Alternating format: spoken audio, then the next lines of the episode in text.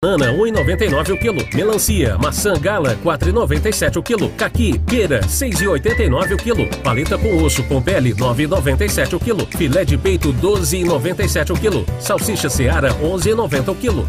Super Mufato. Tem, tudo tem. Lagoa Dourada FM. A Copel trabalha para fortalecer o sistema de energia que ajuda o Paraná a crescer. Estamos construindo nove subestações de energia e ampliando outras 22 unidades de distribuição e transmissão. São 640 milhões de reais em investimentos para levar mais energia a todas as regiões do estado, com segurança, respeito às pessoas e ao meio ambiente. Copel, pura energia. Paraná, Governo do Estado. Em qualquer lugar. Lagoa Dourada. A melhor companhia. Estar com as informações certinhas no cadastro único é indispensável para você ter acesso a programas sociais, como Bolsa Família. Acontece que muita gente se cadastrou de forma individual, mas deveria ter se cadastrado com a sua família. Se esse é o seu caso, baixe o aplicativo do Cadastro Único, clique em Consulta Completa e cancele o seu cadastro. Ministério do Desenvolvimento e Assistência Social, Família e Combate à Fome. Brasil, União e Reconstrução. Aqui só se ouve barulho de música boa.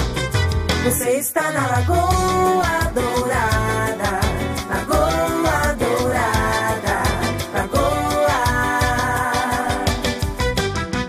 FM, Lagoa, Lagoa Dourada. Você está na melhor. Lagoa Dourada. Bom dia.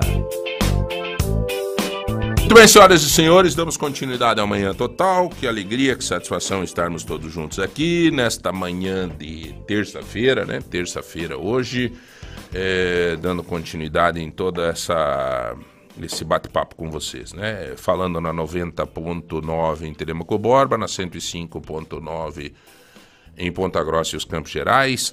Vamos direto, hoje eu vou pular o editorial aqui. É... Até porque eu ia fazer um editorial hoje, um... mas eu, eu quero pensar um pouco mais nesse editorial. Eu quero fazer um editorial junto com você que nos ouve sobre os 100 dias de, de governos. Não é governo Lula, governo Ratinho, governo tá, tá, tá, 100 dias da Câmara Municipal, 100 dias de todo mundo. O 100 é um número marcante, é né, é, né, Rudolf, é considerável, é 100, 100, é simbólico. Então, é, mas, gente, eu quero aproveitar. Quando a gente recebe um amigo, é sempre bom, sempre, sempre gostoso, né? E eu, quando vou para Foz do Iguaçu, eu tenho bons amigos, eu tenho grandes amigos em Foz do Iguaçu. Numa ocasião eu conheci o André, a família dele, fui recebido na casa dele em Foz do Iguaçu. Ele que criou um evento que me ensinou muito dentro da área da comunicação, né, André? Foi uma experiência muito legal. Tudo bem, André? Como é que está você? Tudo bem, bom dia aos ouvintes eh, do Manhã Total, ao, ao teu grupo de trabalho que eu tenho o prazer de conhecer hoje. Eh, já convido vocês, né, assim como o João, são muito bem-vindos em Foz, o que a gente puder ajudar o grupo, eh, vocês de forma pessoal, enquanto, enquanto organização, né, enquanto divulgadores de, de informações relevantes, etc. É um prazer estar aqui com você. O- só para você saber, as pessoas que estão conosco, é, o André, Rudolf, Kevin, e Zé, Milton, Rodrigão. O André, ele, ele é um, um cara que tem muita atividade na área da comunicação lá em Foz do Iguaçu, né? Temos lá uma, uma revista muito forte, lá Diva, que é muito forte. É, temos lá é, um braço da empresa, né? Que você trabalha com uma consultoria de- na, nessa área toda de comunicação, né, André? Sim, consultorias na área de branding, na área de design, eh, criação de projetos de comunicação eh, dos mais diversos, já são mais de 20 anos de atividade. Na área da prefeitura também, com, com- na Secretaria de Turismo, na área de marketing também a gente atuou por cinco anos.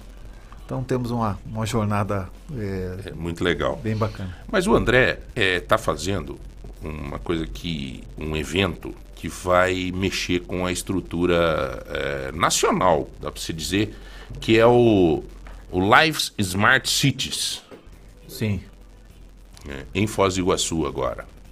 É, o Lives é, é, um, é um evento, é, obviamente, que, que lança o- um olhar especial sobre o desenvolvimento das cidades. E, obviamente, isso começa enquanto estrutura urbana, desenvolvimento urbano, é, até, obviamente, é, as entregas e os benefícios é, sociais para as pessoas, por fim, né? visando lá na ponta qualidade de vida desse habitante, desse, desse cidadão. E, obviamente, principalmente para o estado do Paraná, vai ser um grande benefício. E esse benefício, né, o evento foi feito para gestores públicos, arquitetos e engenheiros. E também donos de construtora, seja ela qual for a, a dimensão. O urbanismo é um grande problema hoje, né, nas cidades. É, as cidades é, é, são poucas realmente exemplos de cidades planejadas. É, nós temos um exemplo é, bastante rico no, no- no Paraná, por exemplo, é, além da própria capital, Maringá, por exemplo, que é uma cidade que é, se desenvolve dentro de processos de planejamento. E mais recente, é, é, posso citar sem, sem dúvida, Açaí, que há, há poucos anos é, começou a adotar práticas, né, enquanto um município pequeno, claro, modesto, mas que, é, é, sou bem taxativo aqui, é, vão olhar para Açaí daqui a 5, 10 anos para vocês verem o que, o que nós estamos falando aqui de, da importância que existe nesse mecanismo de soluções de planejamento, de inovação, de tecnologia, de sustentabilidade, de economia circular. Então são temas absolutamente relevantes no mundo, não é no Brasil, é no mundo, que obviamente é, é, vão é, trazer uma série de benefícios para o cidadão, né, para os gestores Essa públicos. é uma troca, uma troca de informação também, esse evento, o Lives Ah, Smart. Cities. Não tenho dúvida. São cerca de 50 expositores. O evento é dividido entre uma feira, que a, a feira são de, de- de- de- da área privada, da área pública, desses, desses atores, eh, de empresas que prestam serviços não só para a área pública, mas também para a área, para a área privada, nesse sentido, né? Eh, de inteligência, de eficiência energética, de sustentabilidade, de tecnologia, de inovação, de automação. E, ah, e, obviamente também temos no evento a questão do Summit, que são as palestras. né? O evento são três dias de feira associado a três dias de palestras. E na área de palestras são mais de 30 profissionais de- da área pública e também da área privada eh, que fazem entregas específicas, passando pela engenharia, passando pela arquitetura, passando por tendências na área de desenvolvimento, passando pelo, pelos bairros inteligentes e, obviamente, eh, como pilar central, as cidades inteligentes. né? Então, isso para o Paraná, é, é, nós temos uma parceria com a Associação dos Municípios do Paraná, uma, uma, uma linha também de desenvolvimento do evento com o próprio Estado do Paraná, ah, que, que desta forma coloca à disposição, dá o acesso, vamos chamar assim, dá o acesso ao gestor público a a- em, em nível de, de, de secretariado, em nível de, Executivo. prefeitos, executivos, exatamente, a essas, esse- esse, nível de abordagem de, de questões, de debates, eh, de reflexões, e eu costumo dizer também de inspirações. Porque, eventualmente, como usei o exemplo ainda há pouco, eh, açaí pode estar fazendo algo tão interessante que pode ser adaptado, copiado eh, eh, e inspirar outras iniciativas públicas dentro do Paraná ou fora. Hoje nós já temos inscrições do interior do Rio de Janeiro, do Mato Grosso do Sul. Então, é, é, pessoas, conforme você falou, do Brasil inteiro vão se aproximar, vão comungar dentro de um evento, dentro de três dias, que obviamente, é, conforme você colocou, João, é, é é um network é, violento, né? é, um- é uma, é, uma, é uma interação muito grande, são muitos exemplos, muitas coisas acontecendo. Eu, do meu ponto de vista, já venho estudando isso há quase dois anos, esse mercado eu venho estudando há quase dois anos. Eu vejo que, claro, é, toda o, o- o gestor público, de uma forma geral, ele tem próximo a si, é, ele tem as suas preferências, as suas é, é, importâncias, vamos chamar assim. Ele tem próximo a si um secretário da Fazenda, um secretário da Educação, um secretário da Saúde. Evidentemente, al- algumas cidades com, com, com propensão ao turismo, esse secretário de turismo ele está mais junto do prefeito, ele atua. Mas o que eu quero colocar aqui para reflexão é é, num futuro bem próximo, eu digo até atualmente, o gestor, o braço direito do prefeito é um secretário de inovação e tecnologia. É esse secretário que ele vai fazer interferências e, e, e somas com os demais secretários numa área de planejamento, de sustentabilidade, de eficiências energéticas, de inteligência, Aliás, de resiliência. Se não tiver, o Rudolf foi vereador e tal, e sabe, sempre foi muito, muito ligado nisso, né, Rudolf? Se não tiver essa, esse desenvolvimento, se não abrir a cabeça, se os nossos gestores não se atualizarem em relação a esse tema, nós estamos fadados ao caos, porque a sustentabilidade já passou de discurso. Antigamente era bonito. Era Era, um, era um discurso bonito, era moda. Hoje é necessidade. Sim. Né? Não tem mais como fazer um. Terão representantes da Prefeitura Municipal de Ponta Grossa nesse evento? Ainda não. Na verdade, é, é- é- é- é ainda hoje mesmo uma, uma, uma, uma das. Curiosamente, o ex-prefeito de, de Maringá, o Silvio Barros, ele está nos fazendo uma- algumas indicações. Ele perguntou se ainda havia espaço na, na no espaço da feira. Ainda existe poucos espaços ainda disponíveis. Nós estamos falando de um evento que vai acontecer dia 14, 15 e 16 De, Agora? de, junho. de junho. Junho. Obrigado pela, Uhum. pela- por levantar essa questão. Acabei pulando essa etapa importante. O evento é, vai acontecer de 14 a 15 e 16 Em Foz do Iguaçu. de junho, Iguaçu. em Foz do Uhum. Iguaçu, no Recanto Cataratas Resort and Convention, que é, que é um local de excelência, uma sede de excelência. E, e, obviamente, é, é, gostaria de comunicar aqui, me parece que a Prefeitura de Pato Branco tem feito um exercício muito interessante nesse sentido. É, Uhum. vai estar presente lá conosco. É o Silvio Barros, inclusive, que é um, um cara que hoje está dando palestra do mundo nessa questão. Sim.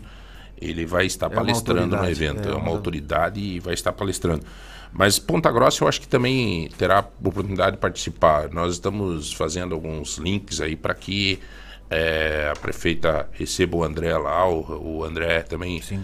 Porque é uma troca, né? Você leva o que tem de bom, escuta o que os outros têm de bom, você amadurece, você cresce. Um momento é. Aliás, ontem eu vi uma crítica muito interessante é, na, na, na, na CNN do, do atual governo do Lula. Eu achei interessante isso. Eu, eu, quando, quando a gente tem que falar e tal, eles falaram que eles entendem que o Lula precisa ter uma, um- uma modernização na forma de pensar dele, porque ele está repetindo programas. Sim. É o Minha Casa Minha Vida, é o Mais Médico. Importantes e importantes. Programas que deram certo, sim. Mas eles têm que ser adaptados a esta realidade. Não é mais 2003. Agora nós estamos em 2023. Então, Minha Casa Minha Vida tem que vir, tem que vir. Mas tem que vir com algum processo de inovação nele. São 20 Entendeu? anos de evolução. É, então, assim, é, é, é uma crítica extremamente positiva que eu acho que é, nós precisamos pensar como um todo nesse sentido dessa modernização, desse avanço e tudo mais. André, pô, parabéns, cara. Obrigado pela visita hoje aqui. Tá né? Não estava programado. Eu acho que é muito legal a gente estar ponderando tudo isso. O que puder ajudar, a gente vai estar ajudando para que esse processo avance. É, estaremos lá participando do evento também. Bom, uma vamos, vamos fazer uma parceria aí com a Rádio T, é, que fala com todo o estado para também estar divulgando o evento. E Lives Smart Cities. Para quem gostaria de mais informações, tem um site que é livesmartcities.com.br. Eu vou depois passar essa, essa entrevista é, com o link. Vou pedir para minha jornalista que está de plantão lá agora. Vou estar passando para todos os prefeitos e tal, porque os nossos prefeitos precisam se atualizar, viu? Precisam se modernizar, precisam buscar. Eu fiz uma entrevista esse final de semana na Rede T, Rudolf, com o secretário das cidades, o meu amigo Eduardo Pimentel, Slaviero, e ele me disse assim, João, nós estamos preocupados. É o vice-prefeito de Curitiba, né? Não, vice. É o vice, né? Vice-prefeito. Vai Isso. ser prefeito de Curitiba. Vai, tem tenho certeza. chances. O Ele me disse o seguinte, João, eu estou preocupado com o seguinte. O Estado do Paraná fez um projeto agora de programa de, de asfalto para todas as cidades, começando das pequenas, com financiamento a fundo perdido. Ele está preocupado, sabe com o quê? Com os projetos. Tanto que agora É. o Guto Silva, Guto falou comigo ontem, conversei com o Guto ontem. O Guto, dentro da secretaria dele, está criando uma estrutura para ajudar os municípios a fazer projeto. Os municípios não têm preparo para fazer projeto. Não tem Perdem né? verba a todo momento.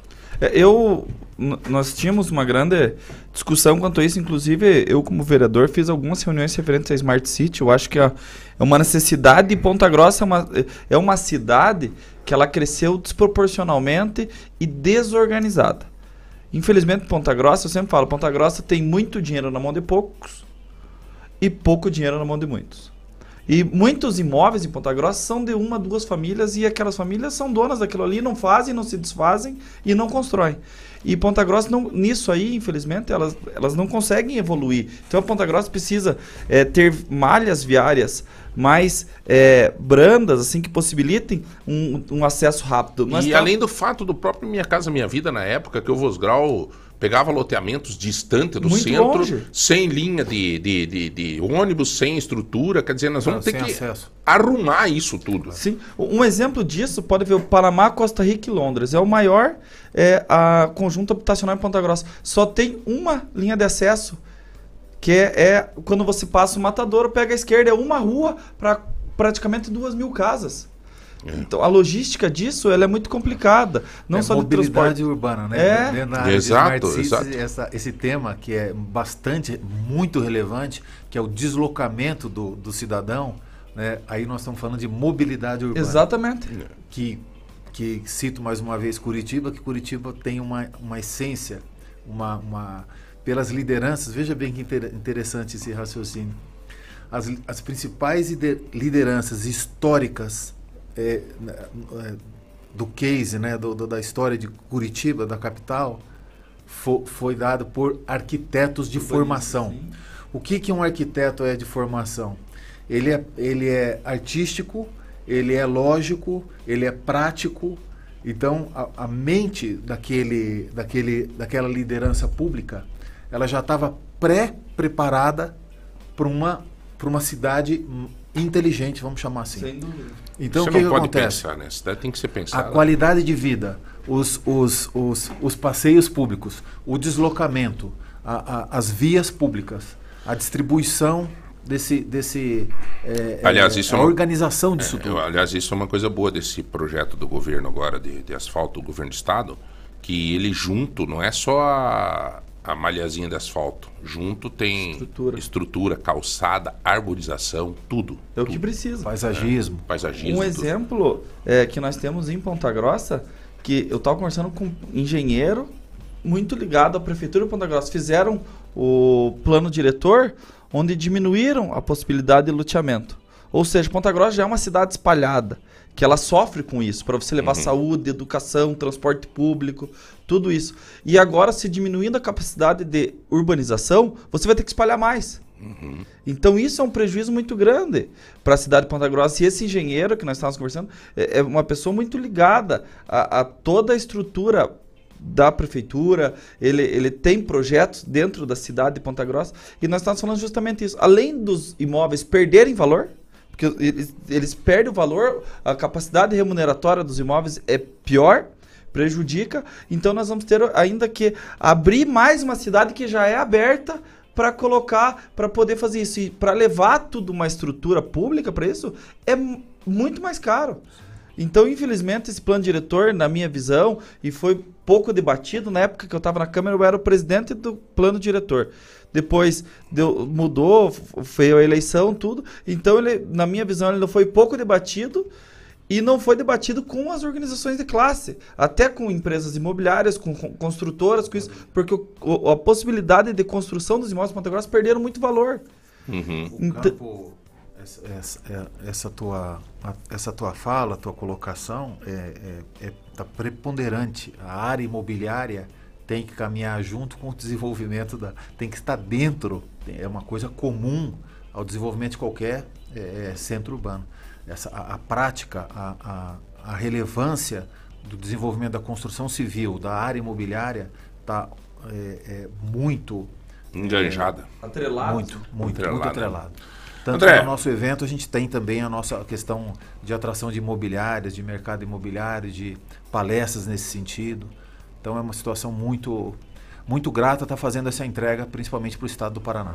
André, muito obrigado aí, cara. Boa Eu viagem. Você que está se a deslocando equipe. agora, né? Tem que sair daqui a pouco e vai para Curitiba. Boa Tá bem. sorte lá nas reuniões e vamos Tá tocar para frente, tá bom? Tá bem, tamo Olha, junto. irmão.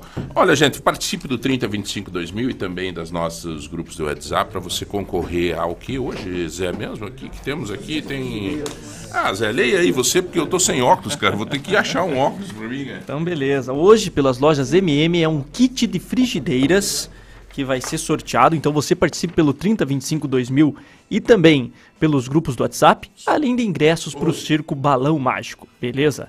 É, fica aí a nossa participação. Vamos chamar aqui um minutinho só, um intervalo rapidinho e já voltamos. Rádio Lagoa Dourada. Rádio Lagoa Dourada. Lobaquis Atacarejo, o maior e melhor atacarejo de Telemaco Borba e de toda a região. Ofertas imperdíveis diariamente esperando por você. Estacionamento amplo e coberto. Praça de alimentação. Lobaquis Atacarejo, localizado na Avenida Iguaçu, ao lado do aeroporto de Telemaco Borba. Lobaquis Atacarejo, sempre com as melhores ofertas esperando por você. Atacarejo. Lagoa Dourada. Juntos pela vida. Atenção você do agro. Compre seu bilhete e concorra a vários prêmios. Tem um trator John Deere para você, uma moto Honda Bros e muito mais prêmios. Ajude a salvar vidas. Venha fazer parte da campanha do Hospital Santa Casa de Ponta Grossa, atendendo em 28 municípios. Saiba mais em www.santacasapg.com ou ligue 3026 8000. Campanha Juntos pela Vida. Participe. 40 novos médicos já estão atendendo nos postos de saúde. É mais consulta para a população, principalmente nos bairros e vilas. O programa de reformas das unidades de saúde continua. 30 ficarão prontas até dezembro. Em 2024, mais 15. Na pavimentação, 30 pontos da cidade estão recebendo asfalto novo e no campo, 12 milhões de reais estão sendo investidos na manutenção das estradas rurais. Investe, PG trabalha, aqui é Prefeitura em ação. Ponta Grossa 200 anos, trabalho sério. Com gosto e qualidade. Lagoa Dourada FM. Aqui tem cuidado.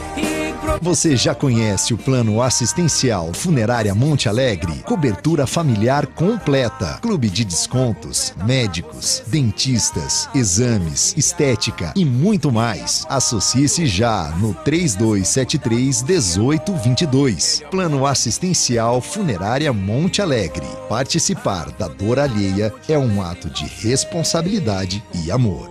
Funerária Monte Alegre. Lagoa Dourada FM. O futuro Começa aqui. Começa aqui. Celular caiu, quebrou, parou. SOS Celulares consertou. Assistência e consertos de aparelhos como Xiaomi, iPhone, Motorola e Samsung. Nossa qualidade vai além dos consertos, pois recebemos novidades toda semana, além de ampla linha de fones e carregadores. Película 3D apenas R$19,99. SOS Celulares. WhatsApp 42 999 42 37 72. Telemaco Borba. Horácio Claudinho 66 68, anexo ao Hotel Mariluz. Dias 14, 15 e 16 de abril, feirão do Banco Pan, das 9 às 18 horas. Mais de 300 automóveis em até 60 vezes, com a primeira parcela para junho. Mega Feirão Banco Pan, dias 14, 15 e 16, no Centro de Eventos de Telemaco Borba. Tô de boa na lagoa, igual pescador. Tô tranquilo, tô sereno, tô sentindo amor.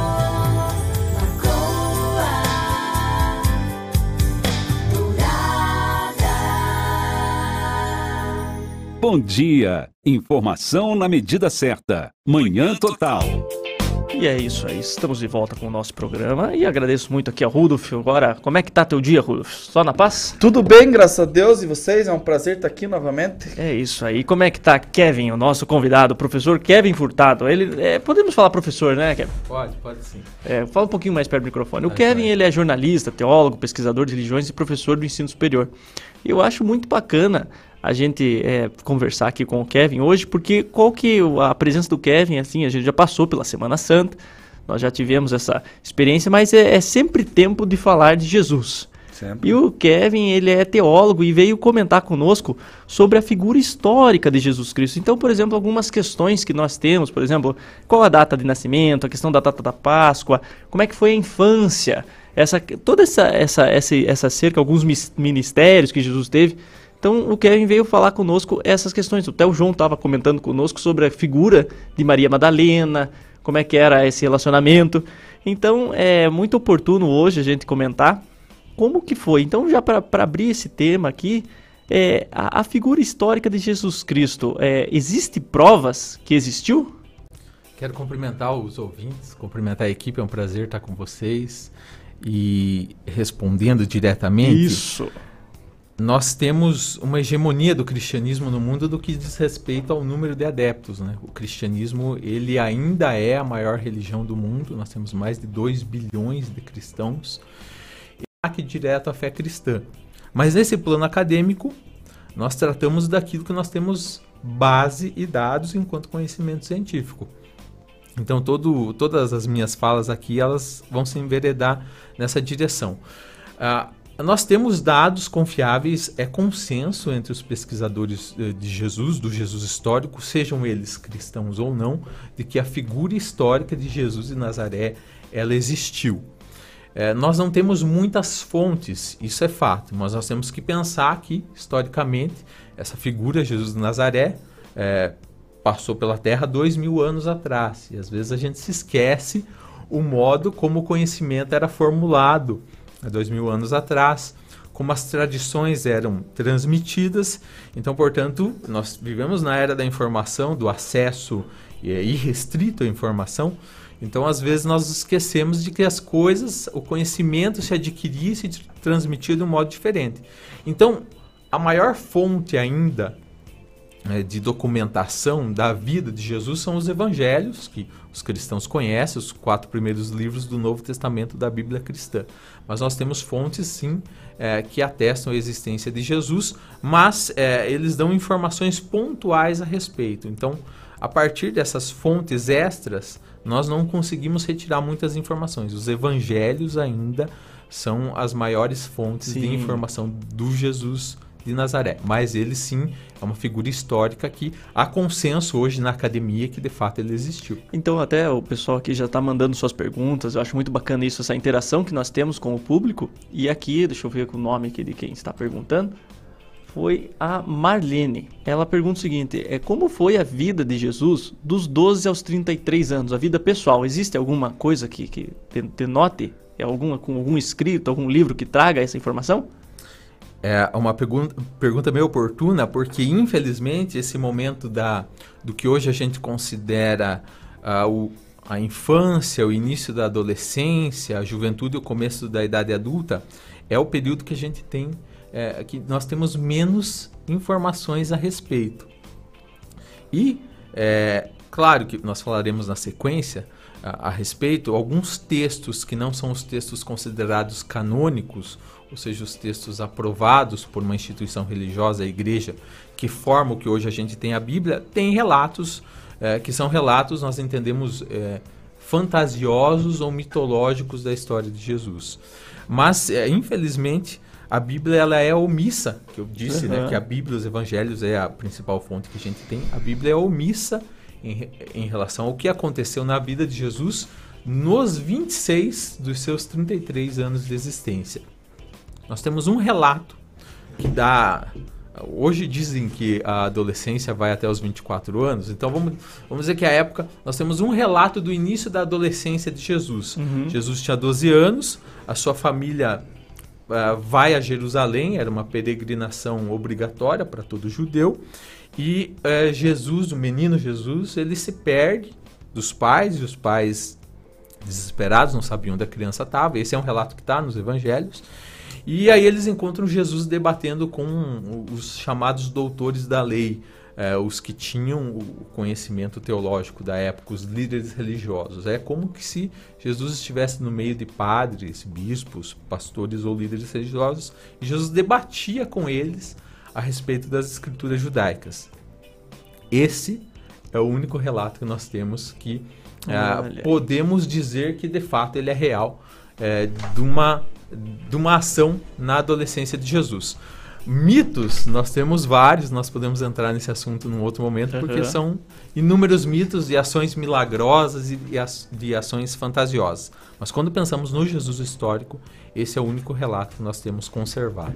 E quando nós falamos sobre o nascimento de Jesus? Porque é, muito bacana a questão que tem o Natal, dia 25 de dezembro. É, como é que funciona? Essa data, ela tem algum respaldo? Os pesquisadores dizem que é praticamente impossível dizer quando Jesus nasceu. Você hoje, se você digita no Google, se você busca reportagens jornalísticas, que agora esse conhecimento ele está sendo popularizado, então você pode reparar é, Natal, Páscoa, sempre algum portal ou outro de notícia ele é, divulga alguma informação com as últimas descobertas, por assim dizer, da pesquisa. Você vai encontrar pesquisadores dizendo que Jesus pode ter nascido em agosto, em outubro, em julho, em maio. Você vai encontrar eh, inúmeras datas. O que, o, por que nós temos 25 de dezembro estabelecido não é? como ah, dia de Natal? Ah, na história do cristianismo, e sobretudo da Igreja Católica, que é, que é a igreja com o maior número de cristãos, a Igreja Católica, no sentido de é, porque não dá para ser ingênuo, né? Isso é importante em relação a temas religiosos. O poder religioso também é um poder político. Sim. Nós vivemos um momento da história do Brasil hoje em que as coisas são um pouco diferentes. Mas o, o- o comando de muitos países ao longo da história, o comando político esteve atrelado a grupos religiosos. Na Europa isso é muito claro em A relação... eleição do Papa é uma, uma eleição política. política, né? Podemos considerar dessa forma, né? Podemos considerar dessa forma. Então esse é um detalhe que tem que estar sempre em mente quando a gente é, discute o estabelecimento de datas, o estabelecimento de crenças. Num momento da história, no século III, o cristianismo ele se torna a religião hegemônica do Império Romano. Uhum. O cristianismo foi perseguido nos seus primeiros dias. Os seguidores de Jesus, os primeiros seguidores de Jesus, foram mortos. Mas depois o cristianismo se torna a religião predominante. Ah, como tornar mais popular o cristianismo e conseguir o maior número possível de adeptos? A instituição de uma data para o nascimento de Jesus foi um desses fatos. O, o poder romano ele atrela a data do nascimento de Jesus a um outro acontecimento. No dia 25 de dezembro era comemorado o dia do Sol Invictus, o Certo. Sol Vitorioso. E aí a igreja, naquele, o império, a época, e a igreja, se apropria dessa data e passa a divulgar Jesus como Sol Vitorioso. Portanto, se estabelece o dia 25 de dezembro ah, como data do Natal. Mas as pessoas podem perguntar, mas por que, que, por que, que a gente não tem registro do- da data exata do nascimento de Jesus? Flávio Joséfo é o historiador mais importante no que diz respeito às informações que nós temos de Jesus que não estão na Bíblia. Flávio Joséfo era um judeu que depois passou a trabalhar para o Império Romano. Por que, que Flávio Joséfo, por exemplo, não indicou uma data?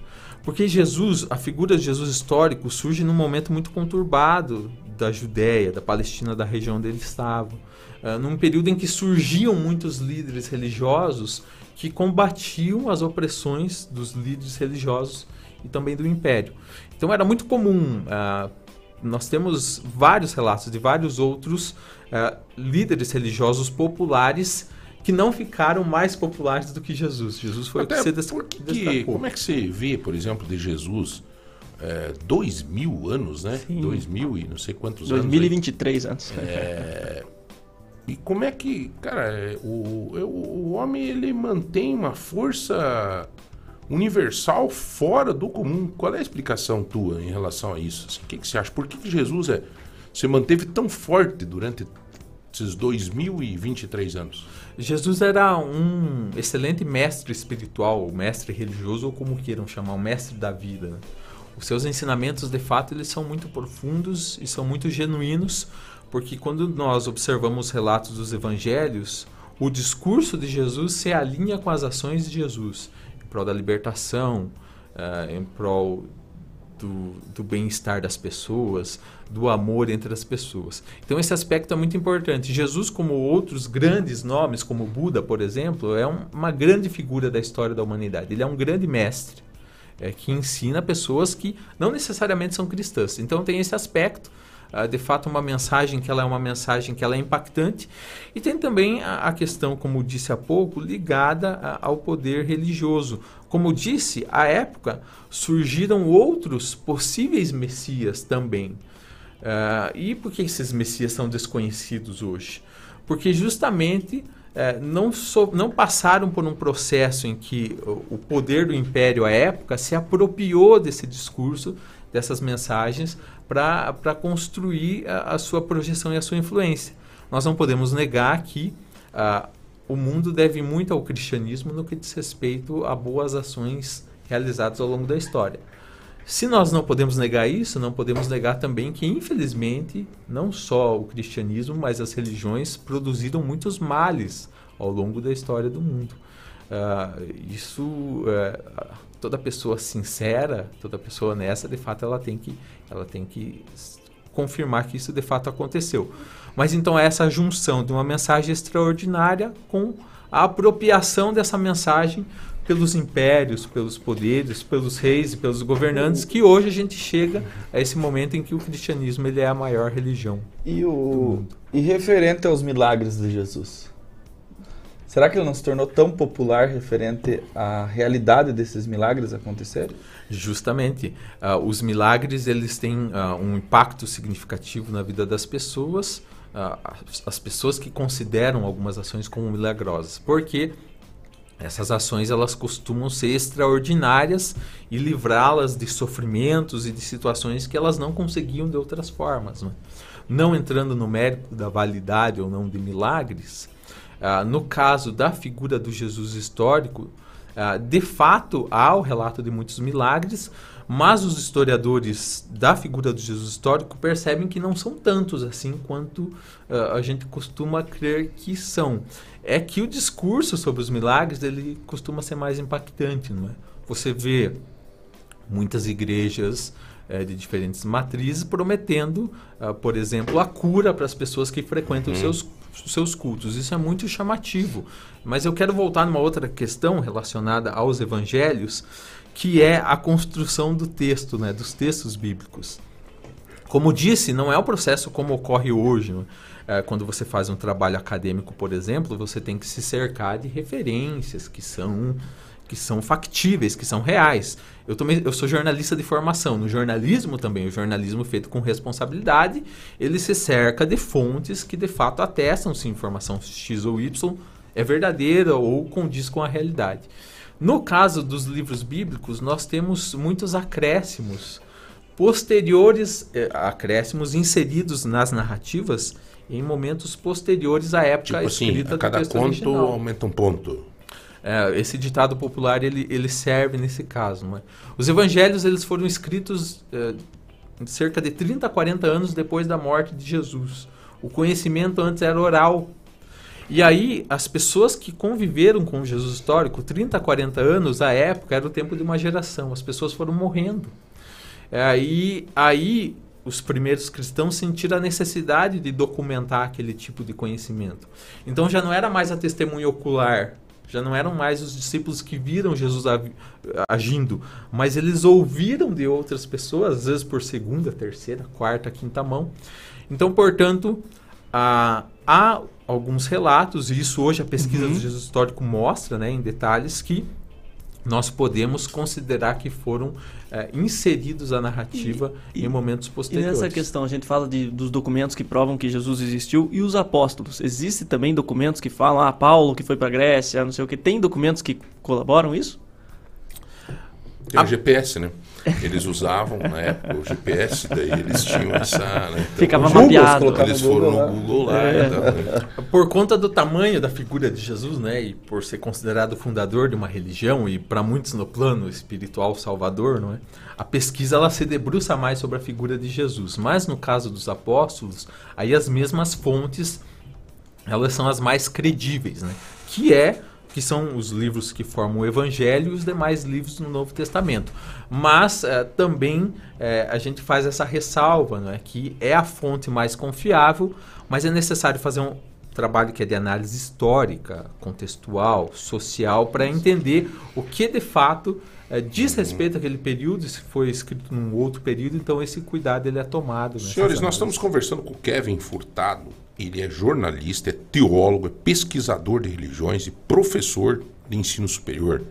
O Kevin nos traz uma visão bastante racional, né, obviamente pela teologia, é, em relação a essa questão de Jesus e desse momento todo, né? Nós estamos aí pós pós Páscoa aí e tal, né? Então acho que é muito válido esse, esse mas assim, Kevin, eu queria te pedir o seguinte: existe como você dividir a razão da fé para o entendimento da, da- do cristianismo?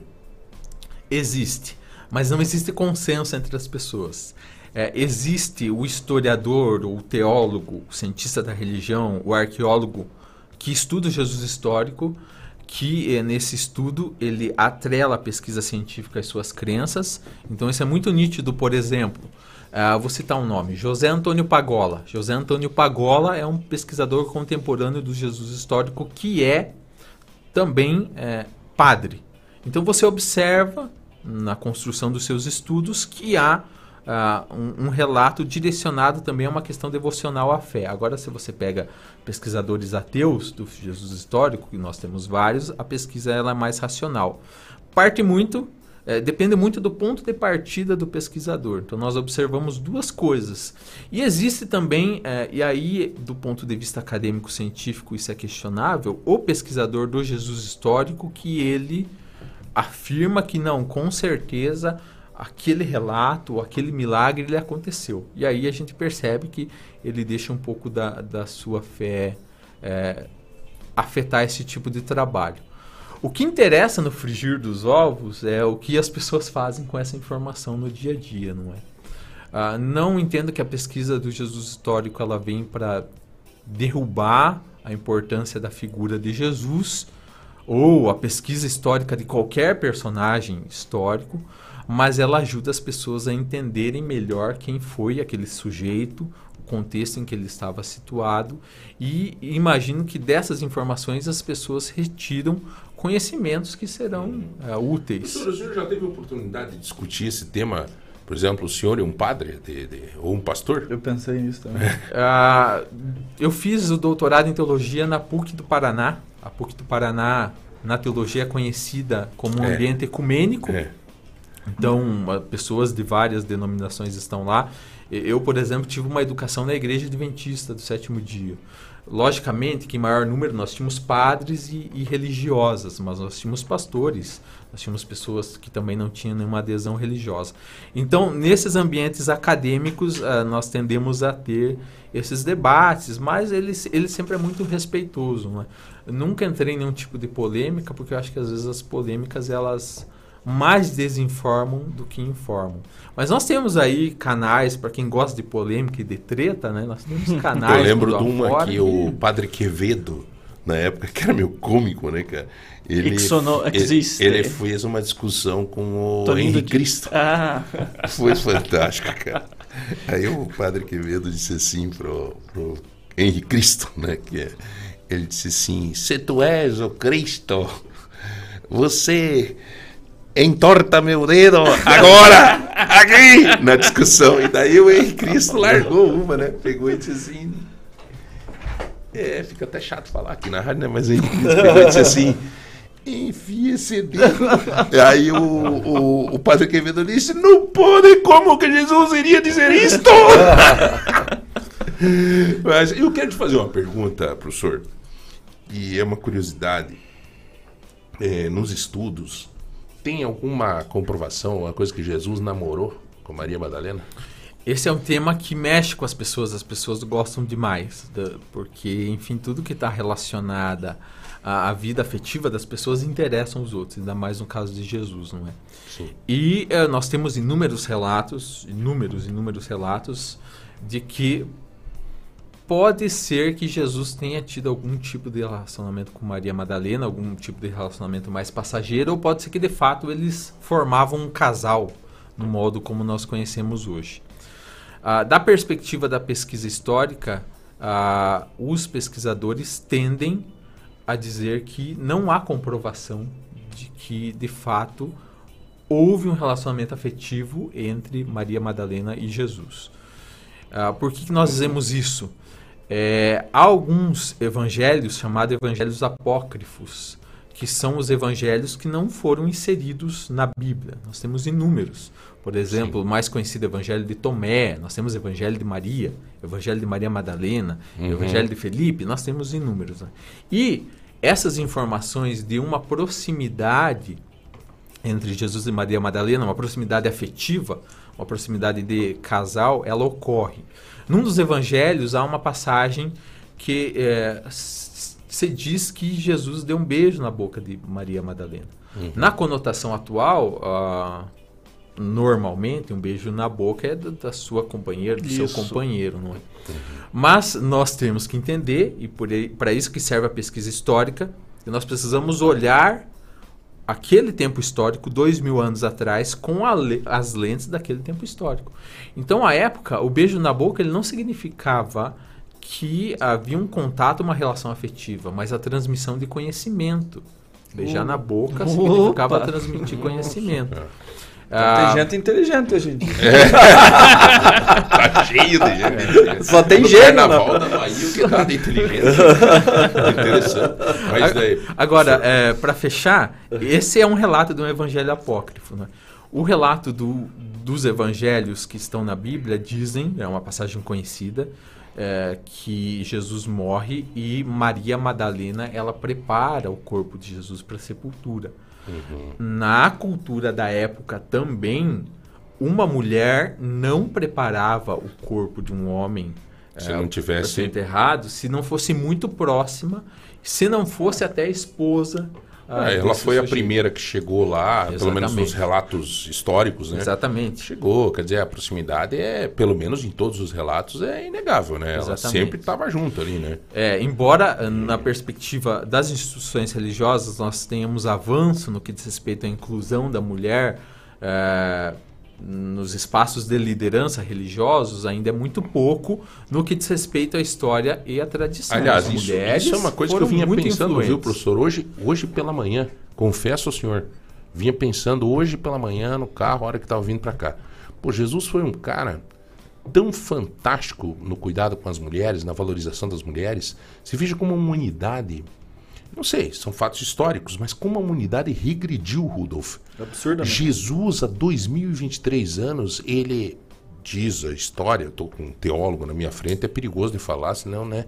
Mas é, é diz a história que Jesus, em vários milagres, ele olhou para Maria, dizendo, faço, porque um, por exemplo, era o. na, na no sábado lá, o outro, o próprio, o próprio uh, de vinho, de água para vinho, que Maria disse, foi Maria que foi lá pedir para ele fazer. É, aí é um sinal de respeito à, à, mulher como um todo. E segundo, essa proximidade com Maria Madalena, dando a Maria Madalena o, a autoridade entre os apóstolos. Então, quer dizer, pô, o próprio Jesus, a 2023, dizia, olha, a mulher tem um valor fenomenal. E nós regredimos nisso, cara. Absurdamente. O né? homem foi regredindo, a tal ponto de hoje ainda nós está discutindo aí agressão à mulher, não sei o quê, a mulher ganhar menos que o, que o homem e tanta coisa assim. E a própria, que... muitos casos da, que existem e coisas que da, das mulheres desvalorizarem Jesus, né? Tem aqueles casos das mulheres feministas e tal, que pegarem a cruz e fazerem todas aquelas situações. Sim, também, também, também. Agora, é, professor, esse, essa questão de, de, Maria Madalena, eu acho que era uma curiosidade que muita gente tem, né? Como diz o senhor, é, todo mundo tem curiosidade Sim. de saber, né? Com quem que o Zé Milton tá e tal, isso aqui, né? Nem todo e, mundo. É, não, mas tem, né? Tem. Todo mundo já tá sabendo que você tá tá com cara, tá, né? tá, tá, tá arranjado, tô Então, arranjado. assim, a, a, essas curiosidades todas, ainda mais de Jesus, né? É, agora, como diz o senhor, no, fri, no frigir dos ovos, né? E o que, que tem também, né? Pô, o cara é homem. Era, pelo jeito aí, pelas fotos que tem, é bonitão. Bonitão. Maria Madalena também, pelo, pelo todos os filmes que eu já assisti, era uma gata. É. Então, assim, cara, um casal comigo. cara. Tanto que Papa Francisco, hoje, o professor tá aí, tá levantando essa questão do celibato. Ah. Tá Exatamente. Aliás, senhor, historicamente, por que que padre não casa? Olha, uh, nós encontramos algumas, algumas teorias, tem uma explicação mais lógica, eu não vou saber dizer, datar exatamente quando que essa discussão surge, como ela se desenvolve. Uh, mas a Igreja Católica, como disse há um tempo atrás, ela teve muito atrelada ao poder civil uh, de muitos países, sobretudo na Europa, por muito tempo. Então era coisa dos reis pedir bênção para o Papa, para os bispos locais, para executar qualquer tipo de ação. Né? Muito diferente do que nós temos hoje nas democracias contemporâneas. A Igreja Católica ela ainda tem muitos bens espalhados ao longo do mundo. E aí a construção do poderio das riquezas da Igreja se deve a ações como a, a justificativa, não estou falando da justificativa teológica, né? a justificativa lógica e histórica, de que há, havia uma preocupação da Igreja é, para o fato de que se nós abrimos o, o, celibato aos padres, os padres eles contraem família é, e há necessidade de um resguardo social, nós temos que colocar em pauta financeiro. exatamente herança, é, exatamente, da herança, herança, herança e, da igreja. E aí a, o que aconteceria, a igreja perderia algumas posses. Mas é importante dizer que o celibato nem sempre é, foi no molde que a gente conhece hoje. A igreja dita, a igreja católica, ela tem ramificações, ela tem mais de 20 ramificações. E há modelos de igreja católica em que os, os seus líderes religiosos são, são casados. Né? Então há modelos e modelos. Hegemonicamente predominou esse do, do padre que ele é celibatário. Mas o Papa Francisco, de fato, botou o tema em pauta, pelo menos, né? e isso vai render discussão aí por um, por um bom período. É interessante, cara. Isso daí vai dar o que falar, né? Sobre isso, é, essa questão aí do, do, celibato, tem tudo isso, mas a, o que eu queria ver também era, até perguntaram aqui, sobre a morte de Jesus. A gente estava comentando aqui sobre a questão histórica disso. E é, existe algum, igual por exemplo, se a gente for lá para Israel, lá pro, existe tumba, existe esses monumentos? É, antes de falar da morte de, dessas, dessas questões mais populares, eu, eu, é importante frisar algumas coisas sobre o ministério de Jesus, não é?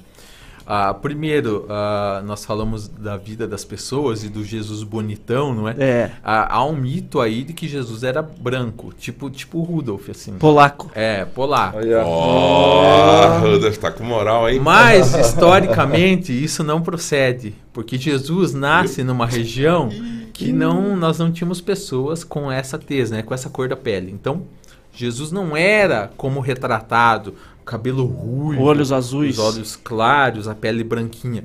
Também é, esse é mais um artifício para se conseguir adeptos, né? Que o cristianismo ele explode na Europa. Na Europa as pessoas têm a pele branca, né? Tem o cabelo claro. Então é, isso serve como um tipo de artifício. Jesus, possivelmente, se você pesquisa aí como era Jesus de verdade, você dá um Google aí, você uhum. vai encontrar algumas você imagens. Tá parecido com ele, hein, cara? É. Jesus ele tinha a pele mais escura do, que, do que, a minha, possivelmente, né? É, e aí o que, o que, eu queria falar antes da morte? O que, que leva Jesus à morte? É, no contexto religioso teológico, a igreja vai dar esse tipo de explicação, religiosa, teológica, voltada para um fim de salvação. Mas historicamente, por que, que Jesus, por que, que Jesus é preso morto? Porque Jesus, ele era um agitador social. Não, não querendo comparar. Um revolucionário. Ele era um revolucionário, não querendo comparar com o que nós entendemos hoje como revolucionário, como alguém que luta por causas sociais, nem atrelar a lógica dos partidos políticos. Mas Jesus era um agitador social, Jesus lutava por causas sociais. Uma expressão rica nos evangelhos é o reino de Deus ou o reino dos céus, que Jesus disse que ele veio trazer o reino de Deus, o reino dos céus. E as pessoas pensam, ah, mas o reino de Deus, o reino dos céus é o céu, uma coisa que vai vir no futuro e que a gente tem que esperar. Não. Uh, se você uh, presta atenção no relato histórico do ministério de Jesus, o reino dos céus era uma coisa que Jesus queria implantar naquele momento. E, e no que consistia o reino dos céus? tornar a vida das pessoas mais humanas, mais dignas. Jesus lutava por causas sociais. Jesus criticava os líderes religiosos à época. Se você pega os relatos do julgamento de Jesus e da condenação, a justificativa dada foi uma justificativa prática, foi uma justificativa não ligada aos valores religiosos. Olha, isso aí está dizendo que a gente não precisa pagar imposto.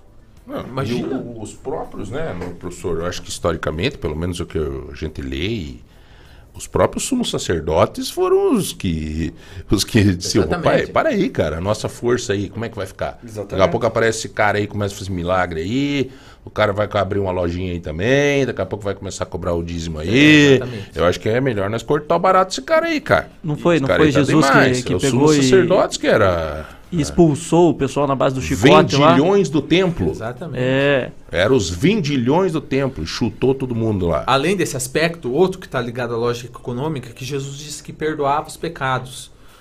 Você parece que não consegue depreender muita coisa daí, mas o que, que isso significa historicamente? Ah, no sistema econômico-religioso judeu, eh, toda vez que uma pessoa pecava, ela tinha que pagar um sacrifício no templo. Então ela tinha que adquirir lá um animalzinho, um cordeirinho, um passarinho, alguma coisa. Que comprar no templo bichinho. O templo tinha uma estrutura, Ah, um comércio aí. em torno Era dele. um Porque as pessoas, às vezes, as pessoas viviam num lugar árido, as pessoas eram pobres, não tinham posses, às vezes não tinha como sustentar um animal em casa.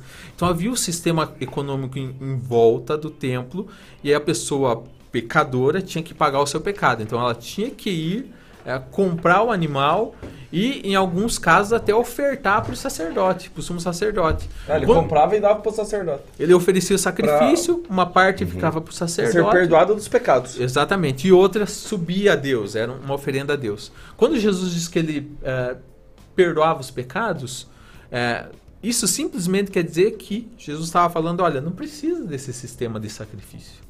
Você, você fala diretamente com o teu Deus, ele vai te perdoar. Você não precisa fazer esse tipo de sacrifício. Isso também ruía eh, o sistema Claro. econômico. Você quebra um sistema viciado, né? Exatamente. Você quebra o sistema viciado, que a pessoa, eu vou pecar, mas eu vou, né, né, pra eu ser, ser, ser beneficiado, be- perdoado, eu tenho que pagar alguma coisa pra você. É, e aí Jesus chega e diz assim, ó, galera, não, não, não, não acredito nesse, nesse troço aí. Ah, imagina, cara. O que, que os caras vão fazer? É política, rapaz. Mataram o caboclo, Mataram. não, não aguentavam mais o cara, dono da Exatamente. razão, sem medo, corajoso, com um espírito pujante. É, Eu não sei se o professor concorda, professor, mas eu tenho essa leitura, cara. O cara era um. Era, no bom sentido, um monstro, cara. Sabe? Não tinha medo de nada Exatamente. e mandava ver. E... Tanto que eu tenho uma concepção assim, pai, em tuas mãos eu entrego o meu espírito. Pô, aí ele se tornou eterno. Sim, é, falando dessa figura histórica, se Jesus vivesse hoje, possivelmente ah, ele seria um líder político, um líder religioso, um líder social popular de destaque. Mas eu não respondi a pergunta do José. Ah, não há como, ainda não se localizou, por exemplo, o lugar onde Jesus morou, a sua tumba. Mas não tem visitação lá no templo de Jerusalém, não sei sim, o quê. sim na, na região, na chamada Terra Santa, sim, mas ligada à figura de Jesus, não. O que a igreja fez também, visando ah, vantagens financeiras ao longo do tempo, é ah, fazer a venda das chamadas relíquias sagradas. Então, um pedaço da cruz de Jesus aqui tem um pedaço da cruz de Jesus. Então, existem igrejas no mundo que são voltadas à adoração da relíquia. Porque aqui que vende pedacinho da cruz de Jesus. Ossinho O cara de vende um pedaço né? no céu. Mas é, não dá pra. A gente E tem não, gente que compra. A gente não consegue determinar e nunca vai saber se de fato, possivelmente não, né? Aquela relíquia sagrada de fato estava Senhores, nós estamos aqui com o professor Kevin. Ele, é, possivelmente, se quiser ficar conosco aí mais um pouco, nós vamos mudar o assunto agora, né? Daqui a pouco nós vamos estar com a doutora Adriane Lopes aí. É, só quero passar um recado para você. Olha, é, nós estamos falando aqui e eu quero falar do Abril Toyota Barigui. A Hilux SRX com bônus de 15 mil na avaliação do usado. Taxa de 0,99 ao mês e mais 3 mil de bônus para o seu seguro, viu, Rodolfo? Vamos trocar aquela buia que você tá lá, cara. É, pega um Corolla ou um Corolla Cross. Puta, aí, É, aí Queria, é bom, hein? queria, Aí mas é não bom, tô hein? podendo. Mas não, pode sim, cara. Com bônus de 10 mil no teu carro usado Aí, e ainda com taxa zero, é, você que escolhe. É, ou bônus ou, ou taxa zero. Taxa zero dá pra você comprar. Pô. Aquele Corolla Cross eu acho muito bonito. Muito Ah, uma bom, máquina, cara. né? Olha, acesse aí toyotabarigui.com.br, saiba mais. Toda a linha Toyota tem 5 anos de garantia no trânsito Escolha a vida. É isso mesmo, hein, gente? No, no, na Hilux SRX tem bônus de 15 mil na avaliação do usado, taxa de 0,99. Vou dar uma olhada lá, viu, cara? Bonito. O que, que custa fazer uma conta? Né? Ah, tá certo? Vai lá na Toyota Barigui, senta o cheirinho do carro lá, toma um café, muito legal o atendimento deles, vale a pena, tá bom? São muito bonitos os veículos. Muito bom. É, vamos pro intervalo? É, participe do 3025 2000 também nos nossos grupos do WhatsApp para concorrer hoje a um kit frigideira. Kit frigideira do Mercado Móveis, um ingressos pro Circo Balão Mágico, o que mais? Hoje, hoje é isso. E, e aí a semana, você né? participa, né, para concorrer aos 150 reais do Tozeto, aos 100 reais do Chica Baby, mais os 5 quilos de feijão. Pontarolo no cardápio popular Pontarolo. Já voltamos um minuto só. Mente descansada. Ouvindo FM Lagoa Dourada. Mais saúde pra você e sua família? Então corre pro feirão de Air Fryer Lojas MM. Prepare carnes, batatas, salgados e outras delícias sem usar óleo. Mais saúde, mais facilidade sem abrir mão do sabor. Air Fryers a partir de R$ 33,90 mensais. É só enquanto durar o estoque. Feirão de Air Fryer é exclusividade das lojas MM. Compre nas lojas, no site, no app ou pelo MM Zap 429 9164 2325. Feirão de Air Fryer é nas lojas MM. Lagoa Dourada, FM. Você já conhece o Espaço Café do Supermercado Vitor? Um espaço aconchegante e acolhedor. Com muitas opções deliciosas de doces, bolos, salgados, lanches e as nossas famosas sopas, que também são servidas no almoço. Então, já sabe, visite o Espaço Café do Supermercado Vitor e experimente um mundo de sabores. Ser feliz é. Vitor Supermercado. Rádio Lagoa Dourada. Quando você doa o seu imposto de renda para o Hospital Pequeno Príncipe, sabe o que acontece? Você deixa a vida de muitas crianças mais colorida.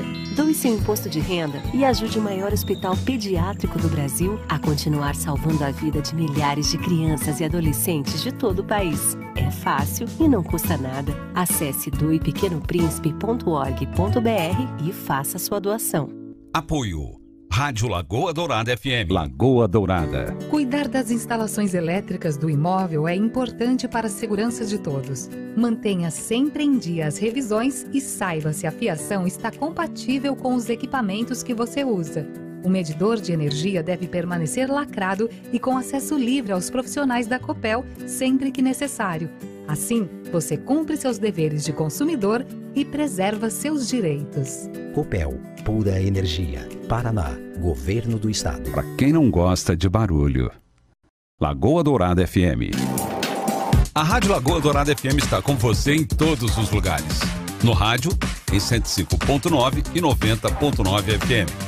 Através do aplicativo e no site www.radiolagoadourada.com.br. Uma emissora que preza pela qualidade e bom gosto, com programas de entrevistas, muita notícia, Falamos ao vivo da Avenida General Carlos Cavalcante. esportes e música muito bem selecionadas. Rádio Lagoa Dourada FM, todos os dias, em todos os lugares, para deixar o seu dia muito melhor.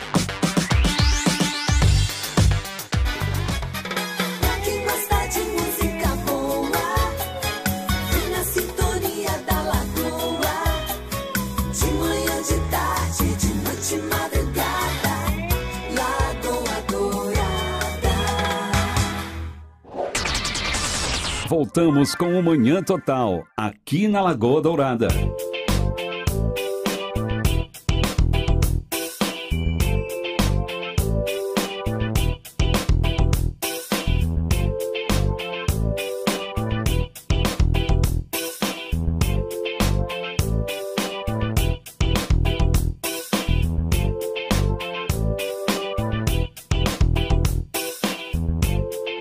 Senhoras e senhores, nós estamos de volta. Olha, legal a participação do professor. a- a- eu estava aqui conversando aqui é, com a doutora Adriana. Ela né, também gostou do bate-papo, né, doutora? É bom, né? E aí, que gostoso estar aqui com vocês. Ah, é muito bom, né? Eu acho importante a gente ouvir eh, um embasamento mais técnico e mais científico mesmo, né? É. E eu acho assim, a minha consideração é que a fé ela é muito abstrata, né? Por É. isso eu acho que é o sentimento mais difícil que nós temos, é você crer em algo que você nunca viu, nunca tocou, né? Então a fé ela é abstrata. Mas eu acho que a fé faz com que a gente siga em frente também. Então, é, muito dúvida, complicado, né? É, eu senti assim que com o professor, que é um técnico, é um teólogo, tudo, né? Rudolf, ele É, acabou sim. dizendo pra gente, olha, Jesus me inspira. Cara, isso já foi muito forte, isso. Né? Muito forte. Eu acho que não adianta, se você for ver os próprios ensinamentos, né? O próprio Jesus fala, né? Cara, você tem que fazer tua parte, né, meu? Sim. É, É aquele velho ditado, né? É, tanta gente que fala, fala, fala, fala de Deus, mas não segue o que ele falou, né? orai e vigiai. É, então foi muito bacana, é um assunto e é legal quando você conversa com uma pessoa que ela tem uma visão é, não só teórica, mas como é, técnica da coisa, né? É, muito bom, cara, muito bom. Vai voltar em outra hora aí. Doutora, durante a conversa que nós tivemos aí com o teólogo hoje, surgiu um momento que a gente falou sobre Maria Madalena. né? Eu escutei. E falamos sobre a força da mulher, né? Se veja que há 2023 anos atrás, a mulher, a, a Madalena e Maria, Maria e, Ma- e Maria Madalena eram poderosas, né? É? Elas, é, a senhora estava lá, deu o empoderamento para elas também? Como é que foi? Vamos dizer que elas me inspiram, né? a empoderar outras mulheres. Mas é fato, né? Eu acredito que, infelizmente, houve uma inversão dessa, do posicionamento da mulher, né, na sociedade. O homem acabou é, encarando a presença feminina numa competição. E aí nós perdemos o nosso espaço de sabedoria, porque o homem tem um, um despertou um sentimento de insegurança quando ele eh, precisou ser o provedor, ser, né, foi in- intitulado como você é o provedor, você é o macho alfa, você determina. E aí se confundiu essa questão de como que eu vou ter alguém ao meu lado, né? Ou como que eu vou eh, vou me eu não vou, não vou me declinar alguém, né? Mas como que eu vou ter essa parceria? Ou como que ela vai ser acima de mim, sendo que eu sou o provedor, eu sou responsável por tudo? Uhum. Então é um conflito realmente. É um, é um conflito que vem de educação, é um conflito cultural. E a gente está, nesse momento, eu acho que a gente está começando um momento bastante satisfatório para nós mulheres, aonde existem esses espaços e essas aberturas para esse esse igualamento né, de, de posições ele aconteça. Então a mulher hoje está conseguindo ter um posicionamento melhor e eu acho que nós estamos resgatando alguma, alguns sentimentos e algumas posturas.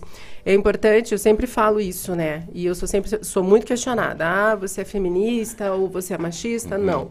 O meu objetivo é realmente que a gente acabe com esse degrau que existe entre homem e mulher né? Uhum. Então eu acho que para isso é um resgate bilateral, sabe? Não acho que seja um resgate só do homem ou um resgate só da mulher. Ô, doutora, vamos lá.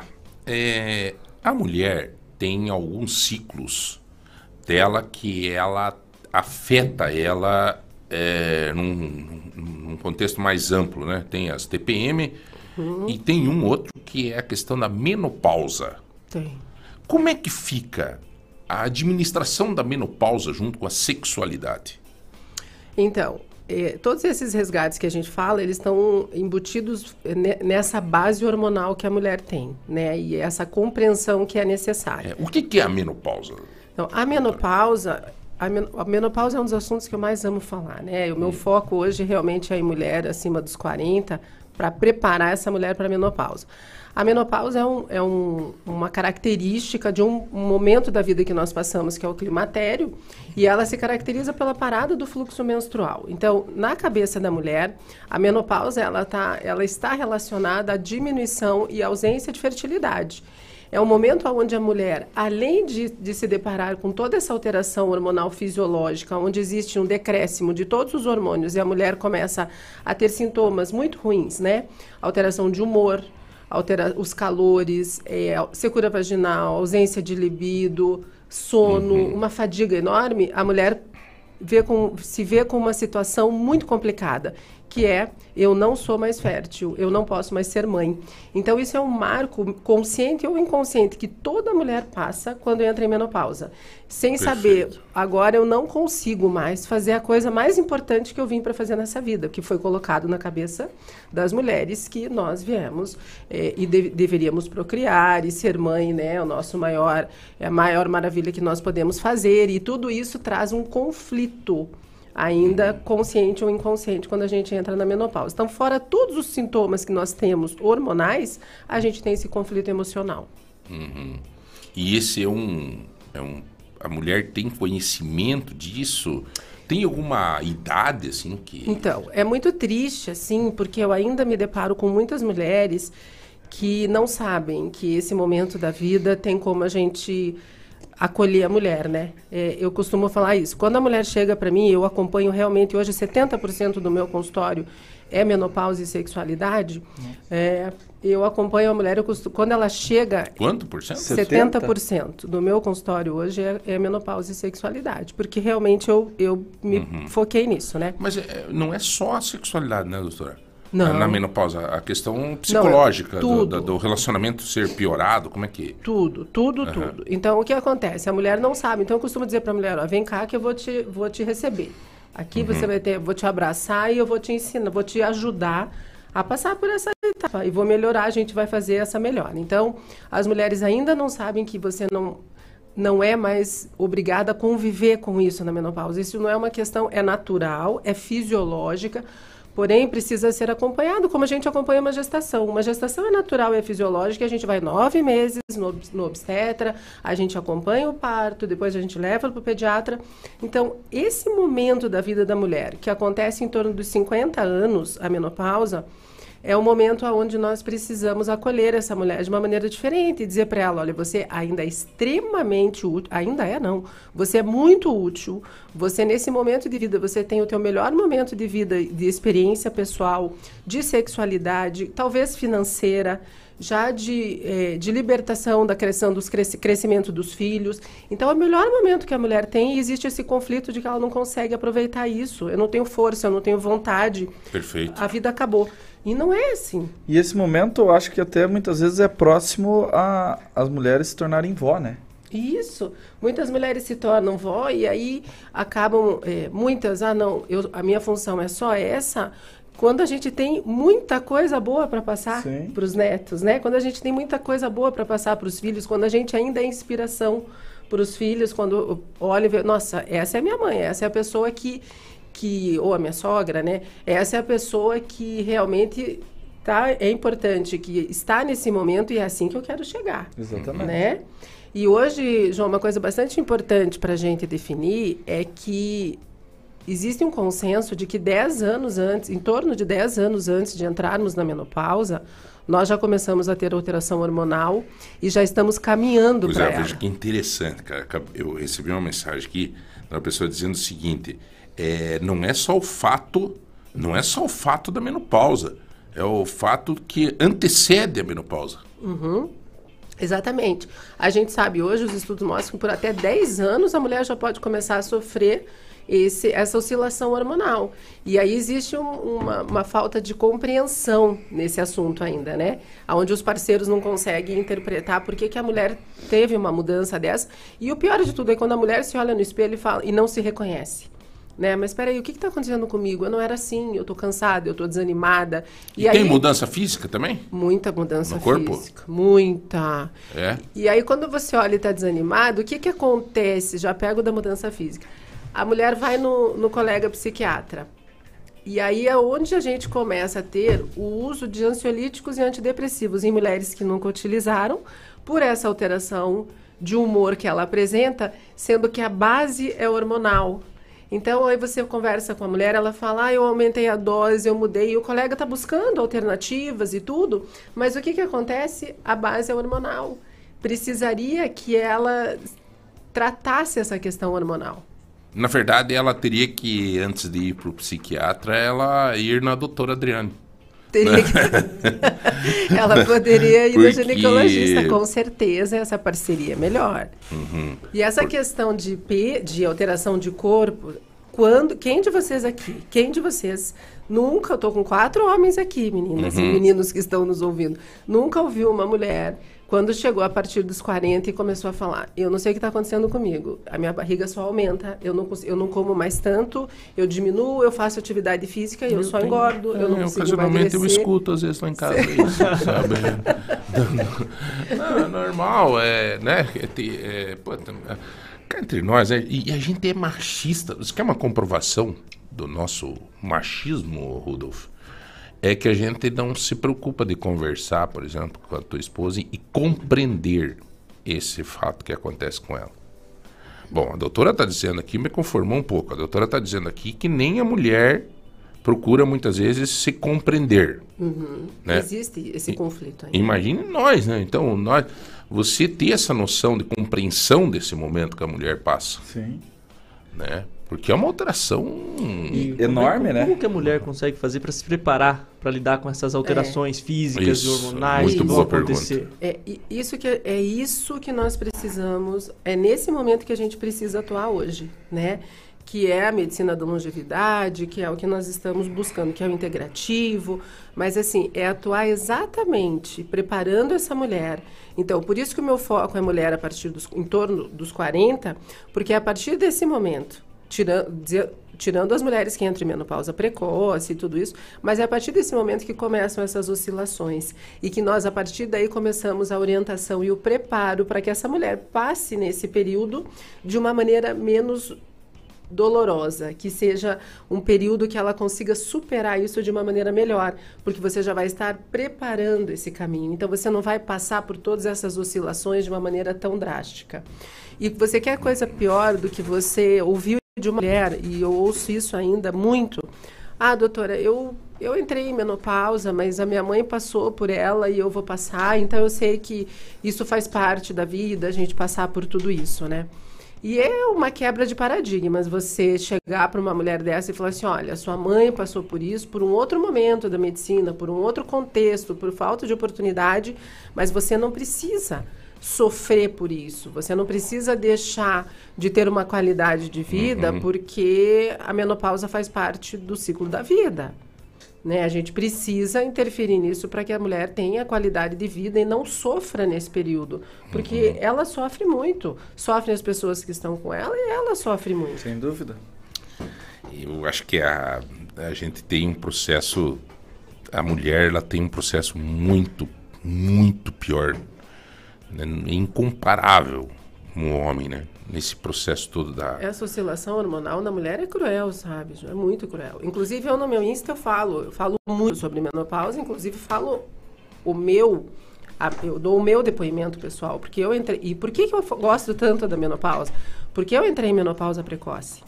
E Uhum. quando eu entrei em menopausa, eu comecei, eu, eu olhava e eu não me reconhecia, né? Ô, doutora, o que, que acontece o pós-menopausa?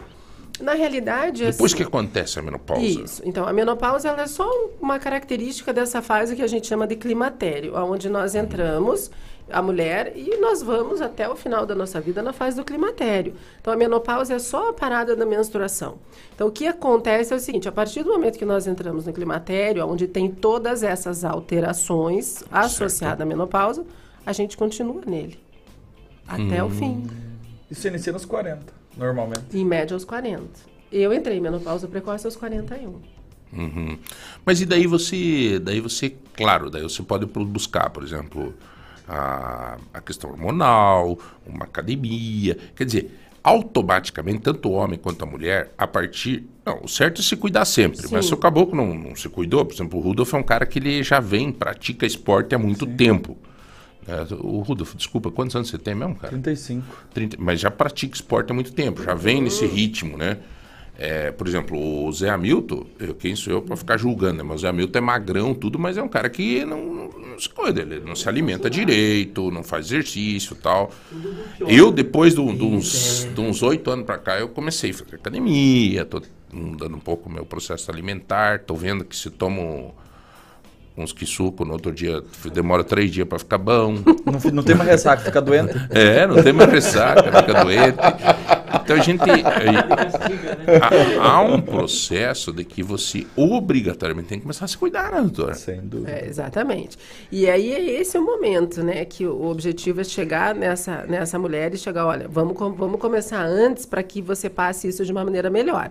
Mas assim, existem, existem algumas bases para que esse tratamento e esse acompanhamento da mulher na menopausa ou pré-menopausa ela tenha sucesso. E, e, uma delas é realmente a reposição hormonal, né? Existem, ah, mas tem muito contra. Gente, mas cada caso é visto individualmente, né? A mulher na menopausa não é uma mulher que pode ir na farmácia ou usar a mesma medicação que a, uhum. que a irmã usa, não. É individual, esse tratamento é individual. Então, existe sim a reposição hormonal, existe a suplementação que hoje a gente faz na medicina integrativa, então é bastante importante. É, e existe atividade física e dieta. Não existe você ter uma qualidade de vida sem você investir nesse pilar. Exatamente. E principalmente eu acho e eu, eu gosto muito de esporte, faço há muitos anos, desde pequeno, mas eu vejo que o principal, é, chega na, na, na, idade que eu tô, maneira, é a alimentação. Uhum. O, esporte você faz, é natural, você fortalece, mas para você ter um resultado físico, é alimentação.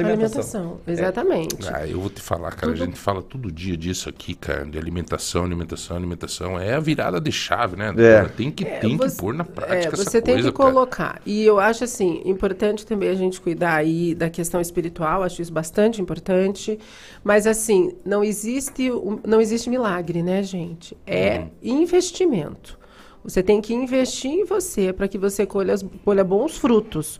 Então, uhum. você, essa virada de chave, ela é necessária acontecer. E como, as, como a gente não tem esse start sozinho, então a gente está aqui com alguns profissionais, como eu, por exemplo, aqui na cidade, que invisto nisso para fazer essa virada de chave com a mulher. E é conhecimento pleno, científico, né? A senhora é uma, uma médica que tem é, lida com isso, né? É, tem, pô, eu acho que chega uma paciente no seu, no seu consultório, ela começa a falar, a senhora já sabe o que, que onde vai desenrolar, né? De é. tantas que, que, que, passa e né? né? É, e a é. coisa e, e, pode mudar a intensidade do, dos sintomas, a, a maneira com que cada mulher interpreta o que sente.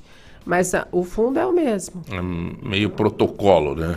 Então, uma pergunta aqui nesse sentido: o que, que a menopausa causa na vida sexual da mulher? Então, a gente tem um hormônio que nós produzimos aí, talvez um dos mais abundantes no nosso organismo, no nosso vida, na nossa ciclo de vida, que é a testosterona, né? E que a maior parte das pessoas acha que a mulher não tem testosterona e é contra a reposição quando a mulher entra em menopausa da testosterona e tudo isso. Mas, gente, testosterona é um hormônio de vida. testosterona é um hormônio que te traz força, é um hormônio que te traz energia, cuida da tua massa magra, é um hormônio que ajuda sim na sua questão de libido, né? É um hormônio que diminui muito as dores articulares que a mulher começa a ter na menopausa.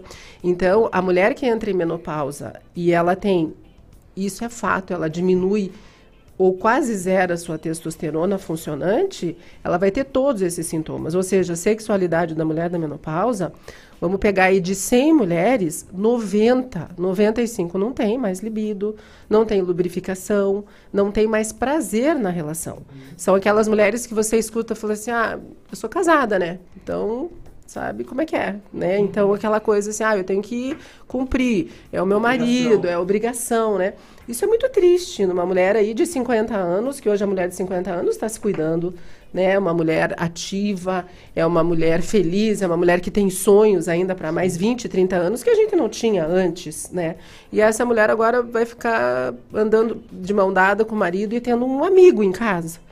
Não é esse o objetivo, né? Lembrando que sempre que eu falo aqui que a sexualidade é a maior intimidade do casal, se você perde isso, você está perdendo, você não perde os valores, mas você está perdendo, sim, momentos importantes de intimidade. Até uma pergunta, assim, ignorante da minha parte, não saber isso, mas a, a menopausa, ela, é, a mulher não consegue mais ter filhos? Como é que fica a parte fértil da mulher que passa pela menopausa? É, então, essa questão, a menopausa é o marco de que a mulher acabou com a fertilidade, perdeu a fertilidade. É verdade isso? É verdade. É verdade. Uhum.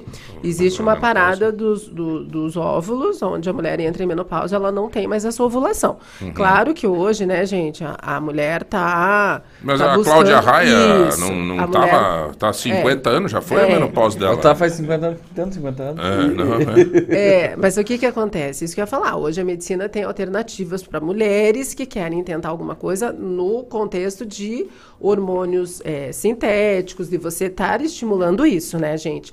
Existe como reverter essa menopausa, essa, não essa existe infertilidade. Não, existe como reverter essa infertilidade. O que acontece Vamos pegar aqui o que eu acredito, né? A gente ouvindo da Cláudia Raia, que foi natural. Sim. Né? Natural. Vamos dizer o seguinte, que a Cláudia Raia faz essa, essa, esse estímulo hormonal há quantos anos? É. né? Então, assim, é, hoje o que a gente sabe, sim, existe a possibilidade de você congelar óvulos. Gente, é uma coisa muito legal isso, né? Nós, até um recado aí para todas as mulheres, às vezes os colegas de gineco deixam passar essa informação. E hoje é importante a gente saber disso. Mulher, a mulher hoje quer engravidar mais tarde. Você né? imagina, doutor, eu tinha 20, 20 anos, acho que 19, 20 anos, eu estava em Curitiba e a Cláudia Raia foi apresentar uma peça teatral. Mulher, é um metro e 87, mais ou menos, eu com 20 anos, rapaz, aquilo tava virado no piau do céu, né? E ela é Aí bonita, né? terminou a peça teatral, eu cheguei lá e tal, conseguiu, né? Gente amigos, né? Sempre é bom ter amigos, né? Daí eu cheguei e disse, tirar uma foto com a Cláudia Raia, né? Mas a gente tinha vindo do interior, rapaz, lá de São Domingos, mas já ma- mandava essa foto pros colonos e ia fazer um sucesso desgraçado. Era lá, né? vereador na cidade. Era vereador na cidade. Aquilo era muito melhor do que tirar foto do que tu imaginar hoje em dia aí, cara. E consegui, cara. E ela veio assim, rapaz, tava com a roupa preta, assim, inteiro, assim, sabe? Mas parecia aquelas ju- ju- é, é, judi- judia, não? Como é que é? Aquelas Ah, que você veste o corpo inteiro. Aquelas, Burca. né? Tava uma roupona preta, assim, cara. E eu me ajeitei tudo pra tirar foto, assim, rapaz, daqui a pouco ela pegou e deu um passo pra frente, saiu a perna inteira pra fora daquela roupa, cara. Era cortada aquela roupa, assim, sabe? Ele Mas uma perna aqui de cima, assim, a perna... A perna Sai debaixo do sovaco. É, do, debaixo do sovaco. Meu Deus, rapaz, na hora que saiu aquela perna, eu disse, agora me elegi prefeito. O limite de vereador pra prefeito. E- e- mas você veja como é que é, né?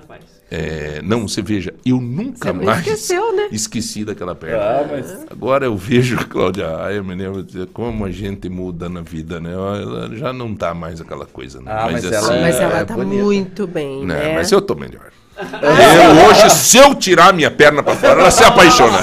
Se você tirar a perna pra fora e ela tirar a foto, ela é vereadora no Rio de Janeiro. Mas assim, né? Essa coisa de. É isso que, que o João falou, é bem verdade, né? Existe um conflito entre você, você olhar no espelho e você lidar com o envelhecer, né? Existe um conflito nisso. Nós temos esse conflito. Se aceitar não é fácil, né? Não é fácil Não. você olhar e falar, eu realmente estou envelhecendo, você aceitar os limites que, que acontecem na sua vida, mesmo você lutando contra eles, né? Você Sim. fazendo atividade física, você fazendo reposição hormonal, você fazendo dieta, ainda existem limites que você você começa, puxa, Você era mais fácil, né? Como o João falou assim, ah, eu tomo ali uma taça de vinho, no dia demoro três dias para recuperar, coisa que antigamente, três, quatro horas, você já estava, E, né? doutora, também tem uma linha muito tênue é, nessa questão da gente também querer é, sair da nossa característica da idade que a gente tá, né? Porque eu vejo assim, tem mulheres e tem homens, minhas filhas mesmo me chamam a atenção, às vezes, ó, pai, você quer voltar a ter 20 anos, cara? Quer ir pra academia, quer virar. Não, sabe? A gente tem que saber também um. um- É que existe... é, e esse- tem mulheres também, né? Eu vejo na academia mulheres lá que têm 50 e poucos anos que querem ser Barbie. É, existe um, um- a linha é muito tênue, né? De onde você de você querer envelhecer com qualidade, e você ter uma longevidade saudável e você aceitar o envelhecimento, É. né? Porque é difícil. Muitas pessoas começam a se, a se deparar com situações, puxa, eu estou envelhecendo, isso aqui já não fica tão bem, e você vai resgatando isso. É, a Flávia tá dizendo aqui, ó, pra chegar no ridículo é bem fácil. Mas eu tava dando uma olhada aqui, eu tava pensando. alguns- A própria Luana Piovani tem 46 anos. A Luana Piovani?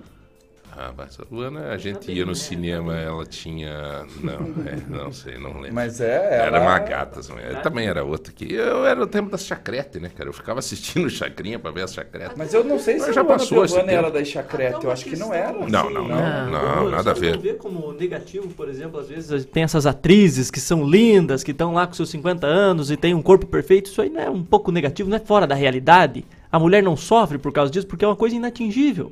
Então, costumo dizer para as mulheres que eu, que eu acompanho é o seguinte: primeiro, você tem que se posicionar. Né? Você tem que saber e resgatar quem você foi na sua vida até agora e quem você quer ser.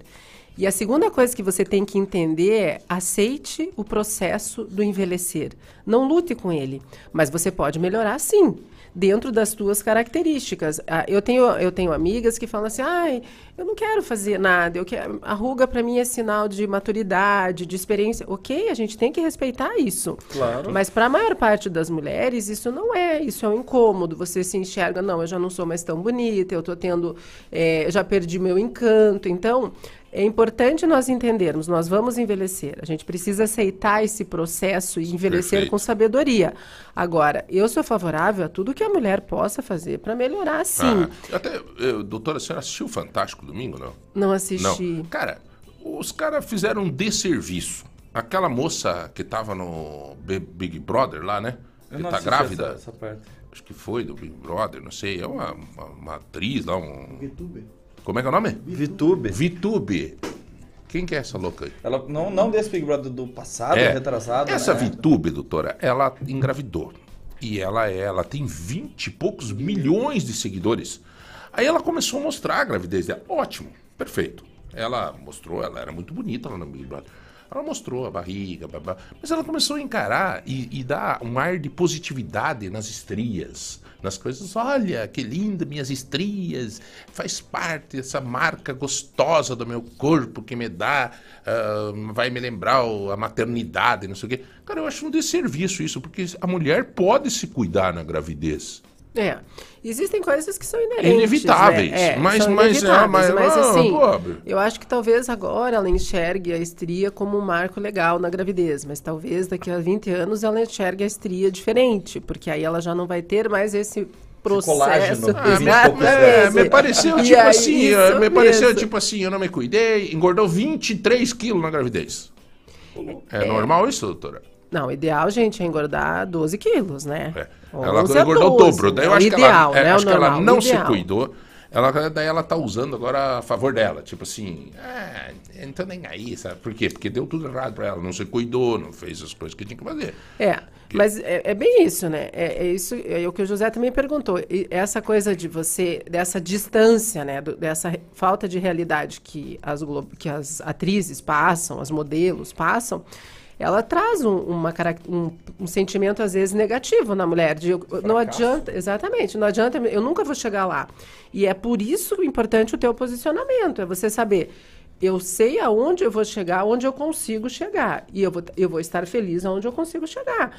A tua, a tua, a tua ideia, o seu objetivo, o seu foco não pode ser eu quero ser a Cláudia Raia. Eu nunca vou ser a Cláudia Raia. Né? Minha estrutura física não é essa, minha altura não é essa, minha, meu tamanho de, de coxa não é o mesmo dela, Uhum, entendeu? certo. Eu nunca vou ser a Cláudia Raia. Agora, ela pode me inspirar, sim. Ela é uma mulher que se cuida, que faz atividade física, que faz dieta.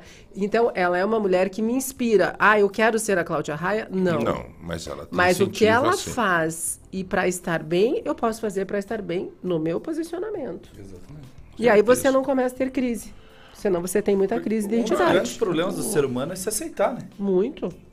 Em todos É os sentidos, dos não só limites. fisicamente, psicologicamente e tal, né? Mas é. Mas isso Bom, que, isso, isso que tua filha falou assim, né? É, pai, você quer voltar aos 20 anos, isso não é... é, sabe que eu vejo uma, um lado assim, é, que esse limite é importante ser respeitado, mas eu vejo assim, quantos, quantos homens e mulheres hoje que, é, que, que têm 50 anos, 45, 50 anos ou mais, e que estão muito bem. Sim. E que isso não é errado. Você, ah, eu tenho 60 e te dão 45, 50. Ótimo. Isso é cuidado. O que a gente não pode perder é realmente o nosso posicionamento. É saber, olha, isso aqui, eu não vou voltar a fazer o que eu fazia aos 20 anos, né? Não é minha postura, mas eu sou um homem aos 45 muito bem posicionado no que eu quero e eu vou continuar bem assim. E não é porque você não vai virar uma Cláudia Raia ou alguém lá que você também vai sentar o pé na Não. jaca, né? Não, não. É, doutora, quais os benefícios da vitamina D depois da menopausa? A vitamina D tem benefícios a vida toda, né? Mas a gente sabe, principalmente após a menopausa, ela está junto com a vitamina K e o cálcio na questão do, do fortalecimento ósseo. A gente sabe hoje que a vitamina D tem estudos aí para imunidade, para memória. Então, a vitamina D é, um- é uma vitamina... E ela também, associada a outras, ela é um antioxidante, né? Uhum. Então, tudo que é antioxidante faz a nossa célula revitalizar é bom. É, o homem deveria, ah, o homem deveria é, valorizar essas coisas que a natureza nos presenteou, né? É, ela colocou aqui, vem a menstruação, a menopausa, né? São tudo coisas que acabam atingindo. São naturais, né? São naturais que processos naturais. A, a, a vida aí da- das mulheres. Senhores, nós vamos ter que chamar um rápido intervalo, jogo rápido, nós já voltamos para continuar essa conversa muito legal, muito descontraída com a nossa querida amiga doutora Adriane Lopes, ela que tem um projeto maravilhoso de empoderamento da mulher. Aliás, ela tá lutando tanto para empoderar vocês, mulherada. né? Segue ela aí no Instagram, né? Qual é o Instagram aí. mesmo, doutora? É doutora escrito Adriana Lopes. A doutora, doutora, escrito Adriana Adriana, Lopes. Lopes. Tá bom, gente? Segue ela aí, vai acompanhando. Nós já voltamos, um minuto só. Vá participando para concorrer aos prêmios de hoje. É, você vai concorrer a uma, um kit frigideira, eh, circo, balão mágico, enfim, né? Participe conosco, já voltamos. Show de prêmios. Dourada, dourada, lagoa dourada. A qualidade de quem está há 14 anos no mercado na área de medicina do trabalho, a Medivitae agora tem novidades em exames laboratoriais, toxicológico, raio-x e ultrassom. Medivitae em dois endereços, Francisco Burso 465 e na Avenida Visconde de Mauá 2559, Sala B Oficinas. Associe-se ao Medivitae Mais. Inúmeros benefícios esperam por você. Agendamentos pelo WhatsApp 429 9816 0008. Lagoa Dourada. Tudo fresquinho de fato. Nos dias de feira do Mufato. Fresquinho e barato. Isso é fresh. Terça e quarta é pra fazer a feira. E economizar. Laranja, banana 1,99 o quilo. Cebola, batata doce 2,97 o quilo. Limão, beterraba 2,87 o quilo. Paleta com osso com pele 9,97 o quilo. Filé de peito 12,97 o quilo. Café Melita 500 gramas 13,98. Super Mufato. Tem. Lagoa Dourada Tudo tem. FM. Vai viajar? Não fez revisão no seu carro? Então ligue agora, 32251074. Débora e Osnildo Soluções Automotivas. Revisão, serviços de injeção eletrônica, troca de óleo e muito mais. Carro estragou? Débora e Osnildo consertou. Serviço de qualidade, preço justo e você ainda parcela nos cartões. Débora e Osnildo Soluções Automotivas. Seu carro em boas mãos. Praça Getúlio Vargas, 174, Nova Rússia. Rádio Lagoa Dourada. Nota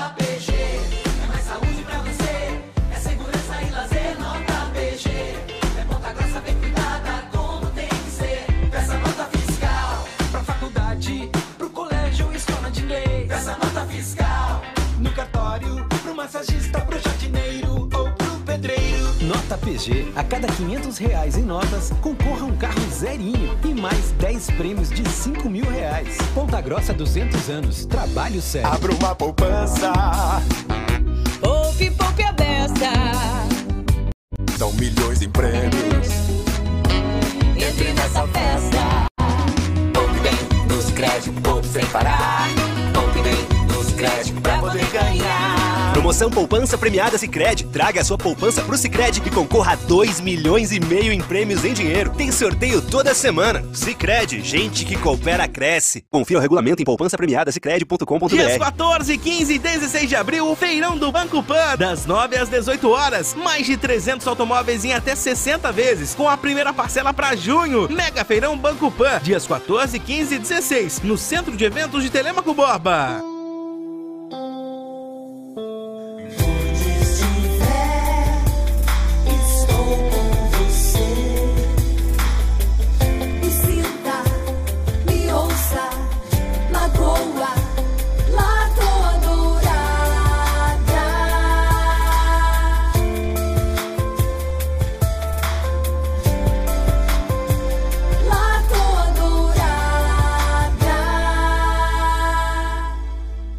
Você está na melhor, Lagoa Dourada. Bom dia.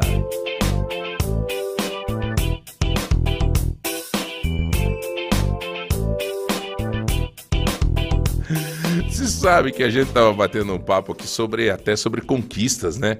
Sobre o a, a- né, doutora? Viramos um, fizemos um outro programa à parte, né? Mas Fizemos. interessante, né? Até para os homens que estão nos escutando, né? É, pô, será que precisa ser bonito para conquistar uma mulher? Ah, tem que ser perfeito, tem que ir para academia, tem que não sei o que. Ah, sei lá, né, cara? Tem mil e uma história. E não é bem assim, né, doutora? É, não, você tem que ter, fora tudo que você apresenta externo, você tem que ter aquele teu charme, né? Você tem que ter o gingado, você tem que ter o- uma boa conversa, você tem, que, você tem que ter uma característica que aquela mulher nunca vai esquecer, e, às que não vezes- seja o seu peito, E né? às vezes, doutora, às vezes o silêncio, o silêncio de um cara eh, chama a atenção de uma mulher. É, é, É o homem raso- mais é muito- misterioso, é muito né? relativo, Que a mulher tem essa muito vontade relativo, de conhecer, né? né? É, eu lembro de uma ocasião, como é bom relembrar das coisas do passado, né? Nós estávamos num, num barzinho, né? No Baviera. Aqui no Aqui no Baviera, mas isso tu imagina quando fizeram o Baviera, né? Tinha o Aeroanta e tinha o Baviera, né? Bar, e tinha uma acadêmica de odontologia linda. E todo mundo, né, ficava assim, e eu, eu cheguei, olhava pra ela e dizia, mata louco. E passava por ela e dizia, mata louco. E o mata louco. Daqui a pouco eu mandei um guardanapinho escrito, mata louco. E foi mata louco, né? Daqui a pouco, mata louco. Daqui a pouco já tava do lado dela conversando por causa do mata louco. Mandei uma florzinha pra no outro dia. Não tinha condição de comprar um frasco de uma rosinha só. Um bilhetinho. Ela morava ali na Penteado. Ali na descida ali, do lado da, Almeida? na Penteado da Almeida. Tá boa. Eu mandei um bilhetinho com a flor. Mata louco. Que ela era tão linda que eu dizia, mas tá louco. Né? E... Eu, uma vez. É, a minha esposa? Mas não, mas eu não namorava com ela. Não. Eu sei, mas ela deve estar feliz ouvindo todas essas lembranças agora. Mas ela também lembra, E doutora. agora você vai contar. Mas tá louco. Vai, uma história legal com a Sinara. Conta aí alguma coisa que você lembra da conquista com ela, vai. Eu Compartilha com a comprei, eh, comprei babalu de melancia porque ela gostava e eu nem conhecia ela. Eu fui oferecer babalu, de, um punhado de babalu de melancia. Foi quase o- a minha mesada inteira. Como é que, como é que você descobriu que ela gostava? E, e não, um amigo, uma amiga tinha falado que ela gostava de babalu de melancia, mas não tinha naquela época, cara. Não, não era fácil de conseguir, Não. cara. E eu peguei. Mas babalu pra comprar já não era fácil? E ela passou ali na rua, na frente da. Tinha o barzinho da Tiana, ali na, na, na- na Avenida Minche. Tinha um barzinho ali que era a Tiana, Tiana's Bar. E faleceu a tiazinha.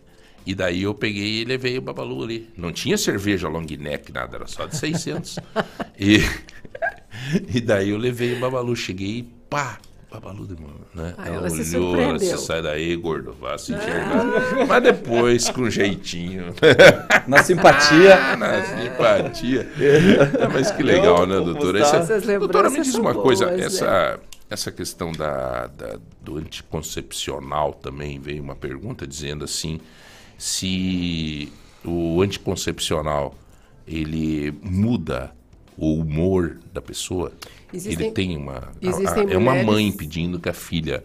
É, com orientação médica começou a usar, mas a filha está insuportável, ela diz aqui. Existem, existem mulheres que respondem de uma maneira negativa e sim à à composição da pílula do contraceptivo, do anticoncepcional, e pode sim ter alteração de humor. O objetivo normalmente é o contrário, mas não é incomum a mulher ter alteração de humor, retenção de líquido, Pele também, né? pele. Então, assim, é, eu, eu acho assim, menos é mais, né? Hoje nós temos contraceptivos bastante interessantes no mercado, com dosagem hormonal menor, com efeito negativo melhor, menor também.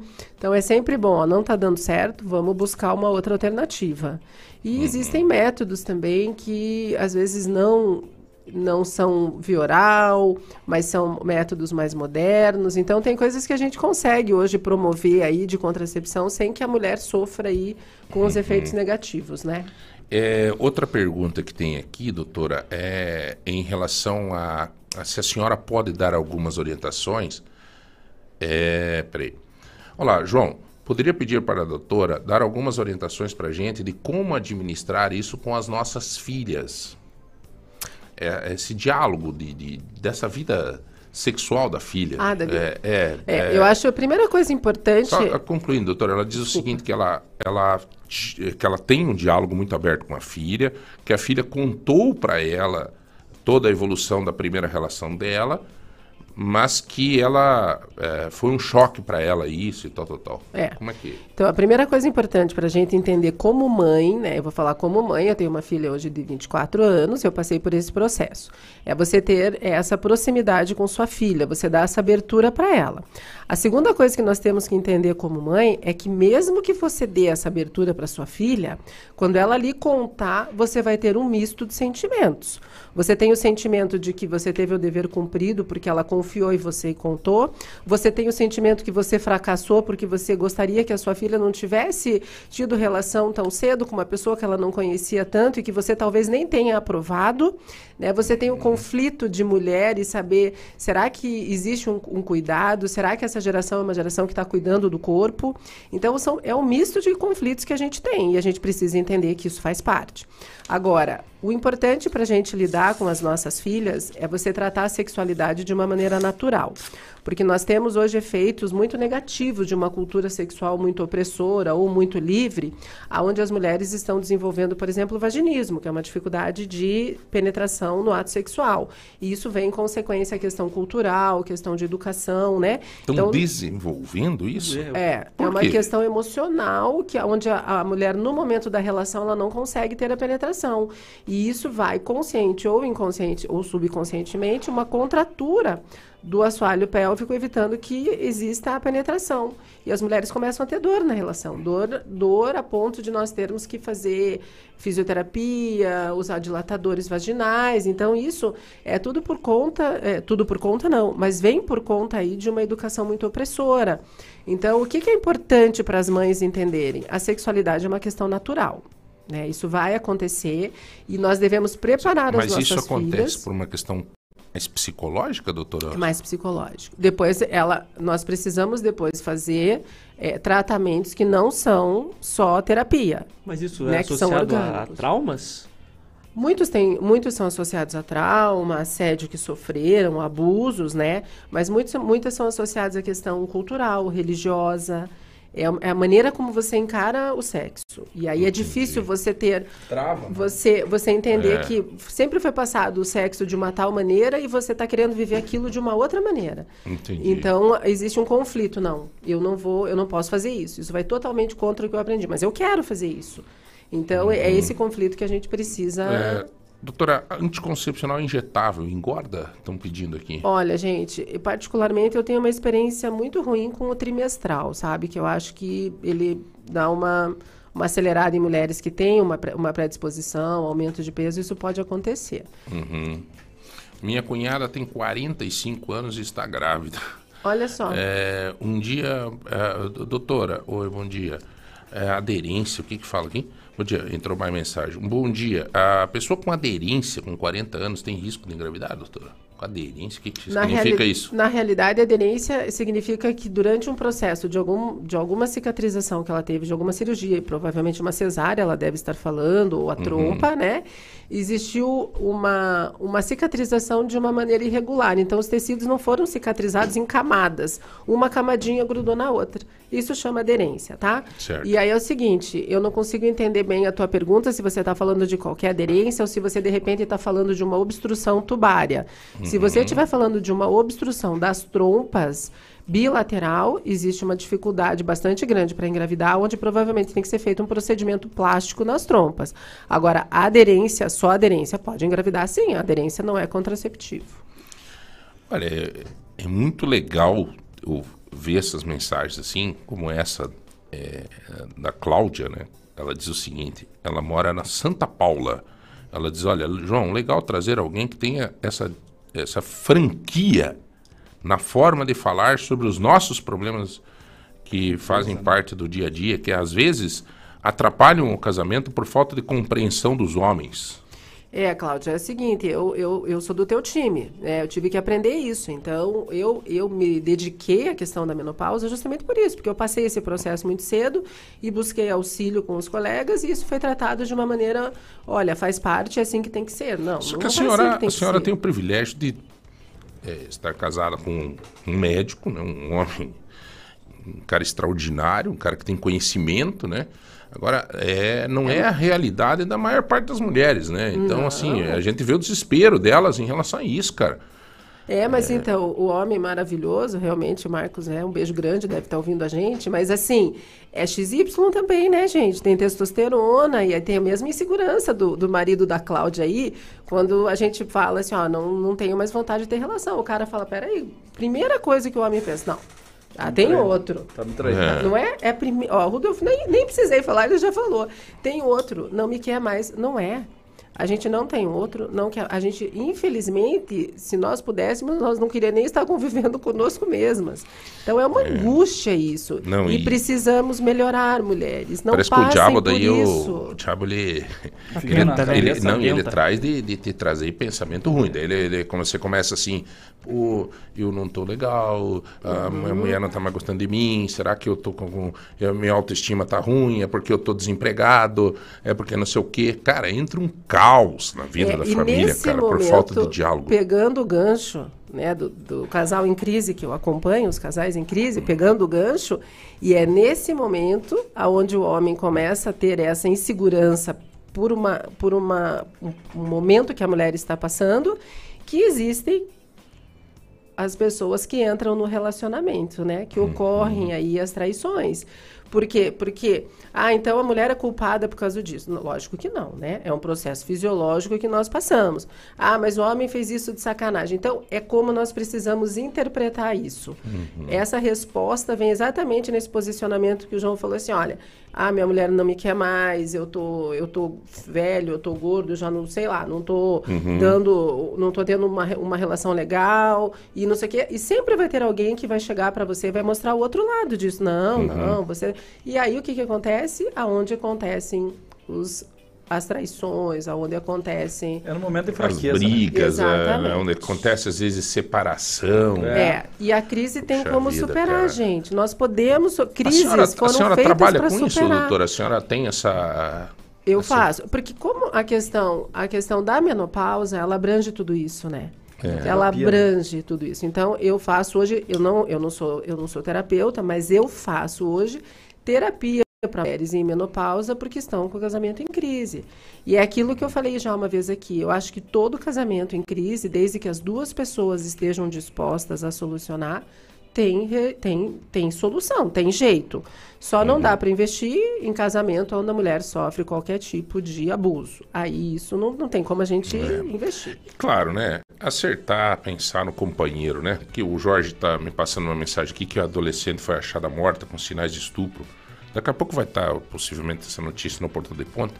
É, e padrasto, padrasto e mãe são presos, né? Daí até ele diz, e aí adianta ser casado. Na verdade, Jorge, é a questão também de você não ser iludido, né, doutora? De achar um companheiro certo, de vir bem, né? É, o, o- o que E- acontece é o seguinte, né, gente? As mulheres hoje, é, às vezes, é, principalmente no segundo relacionamento, as- hoje não, né? Mas as mulheres, elas estavam realmente nesse processo de aceitar alguma coisa com medo de ficar sozinha. Então, às vezes, você busca uma pessoa que não é essa pessoa certa, né? E você É. tem que saber exatamente com quem você se relaciona quando você tem quando você Uhum. tem filhos. E não expor os filhos a esse relacionamento sem que você tenha um conhecimento Pelo real. amor de Deus, né? Trazer é, pra de quem dentro de casa alguém que exatamente. você. é, Isso- só porque. Trazer o mal, né? É, É. Isso, isso mesmo. Então, Doutora. é, Adriana Lopes. A doutora é doutora escrito, Adriana Lopes, é o Instagram da doutora. Daqui a pouco tem esse bate-papo, vai estar na nossa, na nossa página na- no De Ponta, tá bom? É, Rudolf, o recado teu aí, meu nobre amigo. Gostaria de aproveitar o momento aqui e a comunidade hoje está se unindo devido a um acidente para ajudar um motoboy. Ele era a pessoa responsável por boa parte da renda da família, tem duas filhas, uma de 5 uma de 7 anos. Quem puder auxiliar, existe no portal de ponta a matéria e Uhum. também com o link da vaquinha online para que Tá possam certo. ajudar ele a fazer a cirurgia. Você tem uma outra boa notícia, né? Uma outra, graças a Deus, também é uma boa notícia. É, Nós conseguimos, junto com a Flávia Francischini, uma verba de 50 mil reais para a escola estadual, para o Colégio Estadual Polivalente, aqui em Ponta Grossa, no Jardim Carvalho. Então, agradecer aí a Flávia, toda a equipe dela, todo o esforço, que foi um pedido nosso, para que nós pudéssemos aí auxiliar. Nós falamos todo dia sobre educação, e Uhum. quando a gente consegue essa verba para auxiliar na estrutura das escolas, isso é ótimo. Que bom. Então, o Rudolf não é vereador.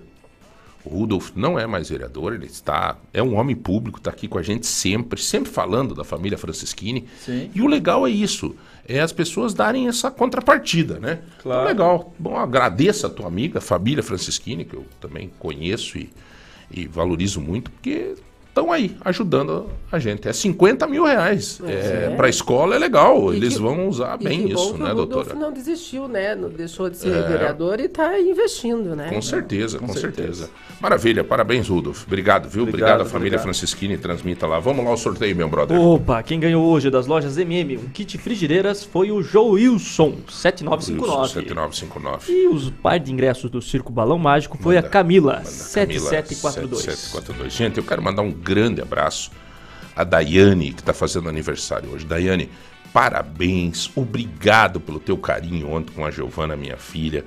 né? A Giovana foi sorteada ontem uma cesta de Páscoa e uma cesta de Páscoa com chocolates e mais maquiagens e tal. Olha que legal. E a Daiane participou do Instagram da Giovana com o lançamento da nova música dela e a Giovana foi lá na casa ontem junto com a equipe que Entregar. trabalha com ela entregar. Eu não fui junto. A Giovana chegou em casa e me disse assim: pai, depois que eu ganhei o abraço da Nicole, uma menininha de 4 anos, parece que alguma coisa mudou na minha vida. Foi uma emoção muito forte lá em casa ontem à noite. A Nicole é uma, uma criancinha que tem síndrome de Down. A Giovana nunca tinha tido essa experiência e ficou maravilhada. Ontem mesmo já entrou em contato, ela quer dar brinquedo, ela quer. Falou, pai, dá para trazer ela aqui em casa um dia e tal. Fiquei muito feliz, muito feliz. Falei para Giovana, Giovana, valeu a pena, valeu a pena, sabe? Esse é o verdadeiro sucesso. Falei isso para ela. mesmo.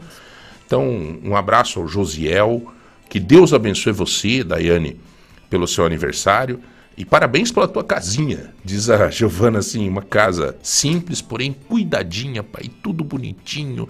eh, Sabe? Parabéns, parabéns, tá? Que Deus abençoe vocês. Felicidades. Nós vamos, doutora, obrigado, viu? Mais uma vez, tá? Obrigado eu, gente. Beijo pra todos. Até a próxima.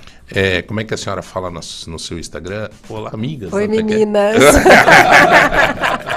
É, Tchau, o meninas. Empoderamento da mulher. Rudolf, um abraço, irmão. Obrigado, obrigado a todos. Sempre um prazer estar aqui. Zé Milton, valeu, irmão. Valeu, um abraço Parabéns pro Zinho pela- aí que tava na escuta. Ô, Zinho? Zinho, Então isso aí. tá bom. Bom também. Ô, Rodrigão, até de tarde. Hoje nós vamos entrevistar o Rafael Greca hoje à tarde. Valeu, gente. Um abraço, fiquem com Deus. Até amanhã. Tchau, tchau. Lagoa, Lagoa Doce.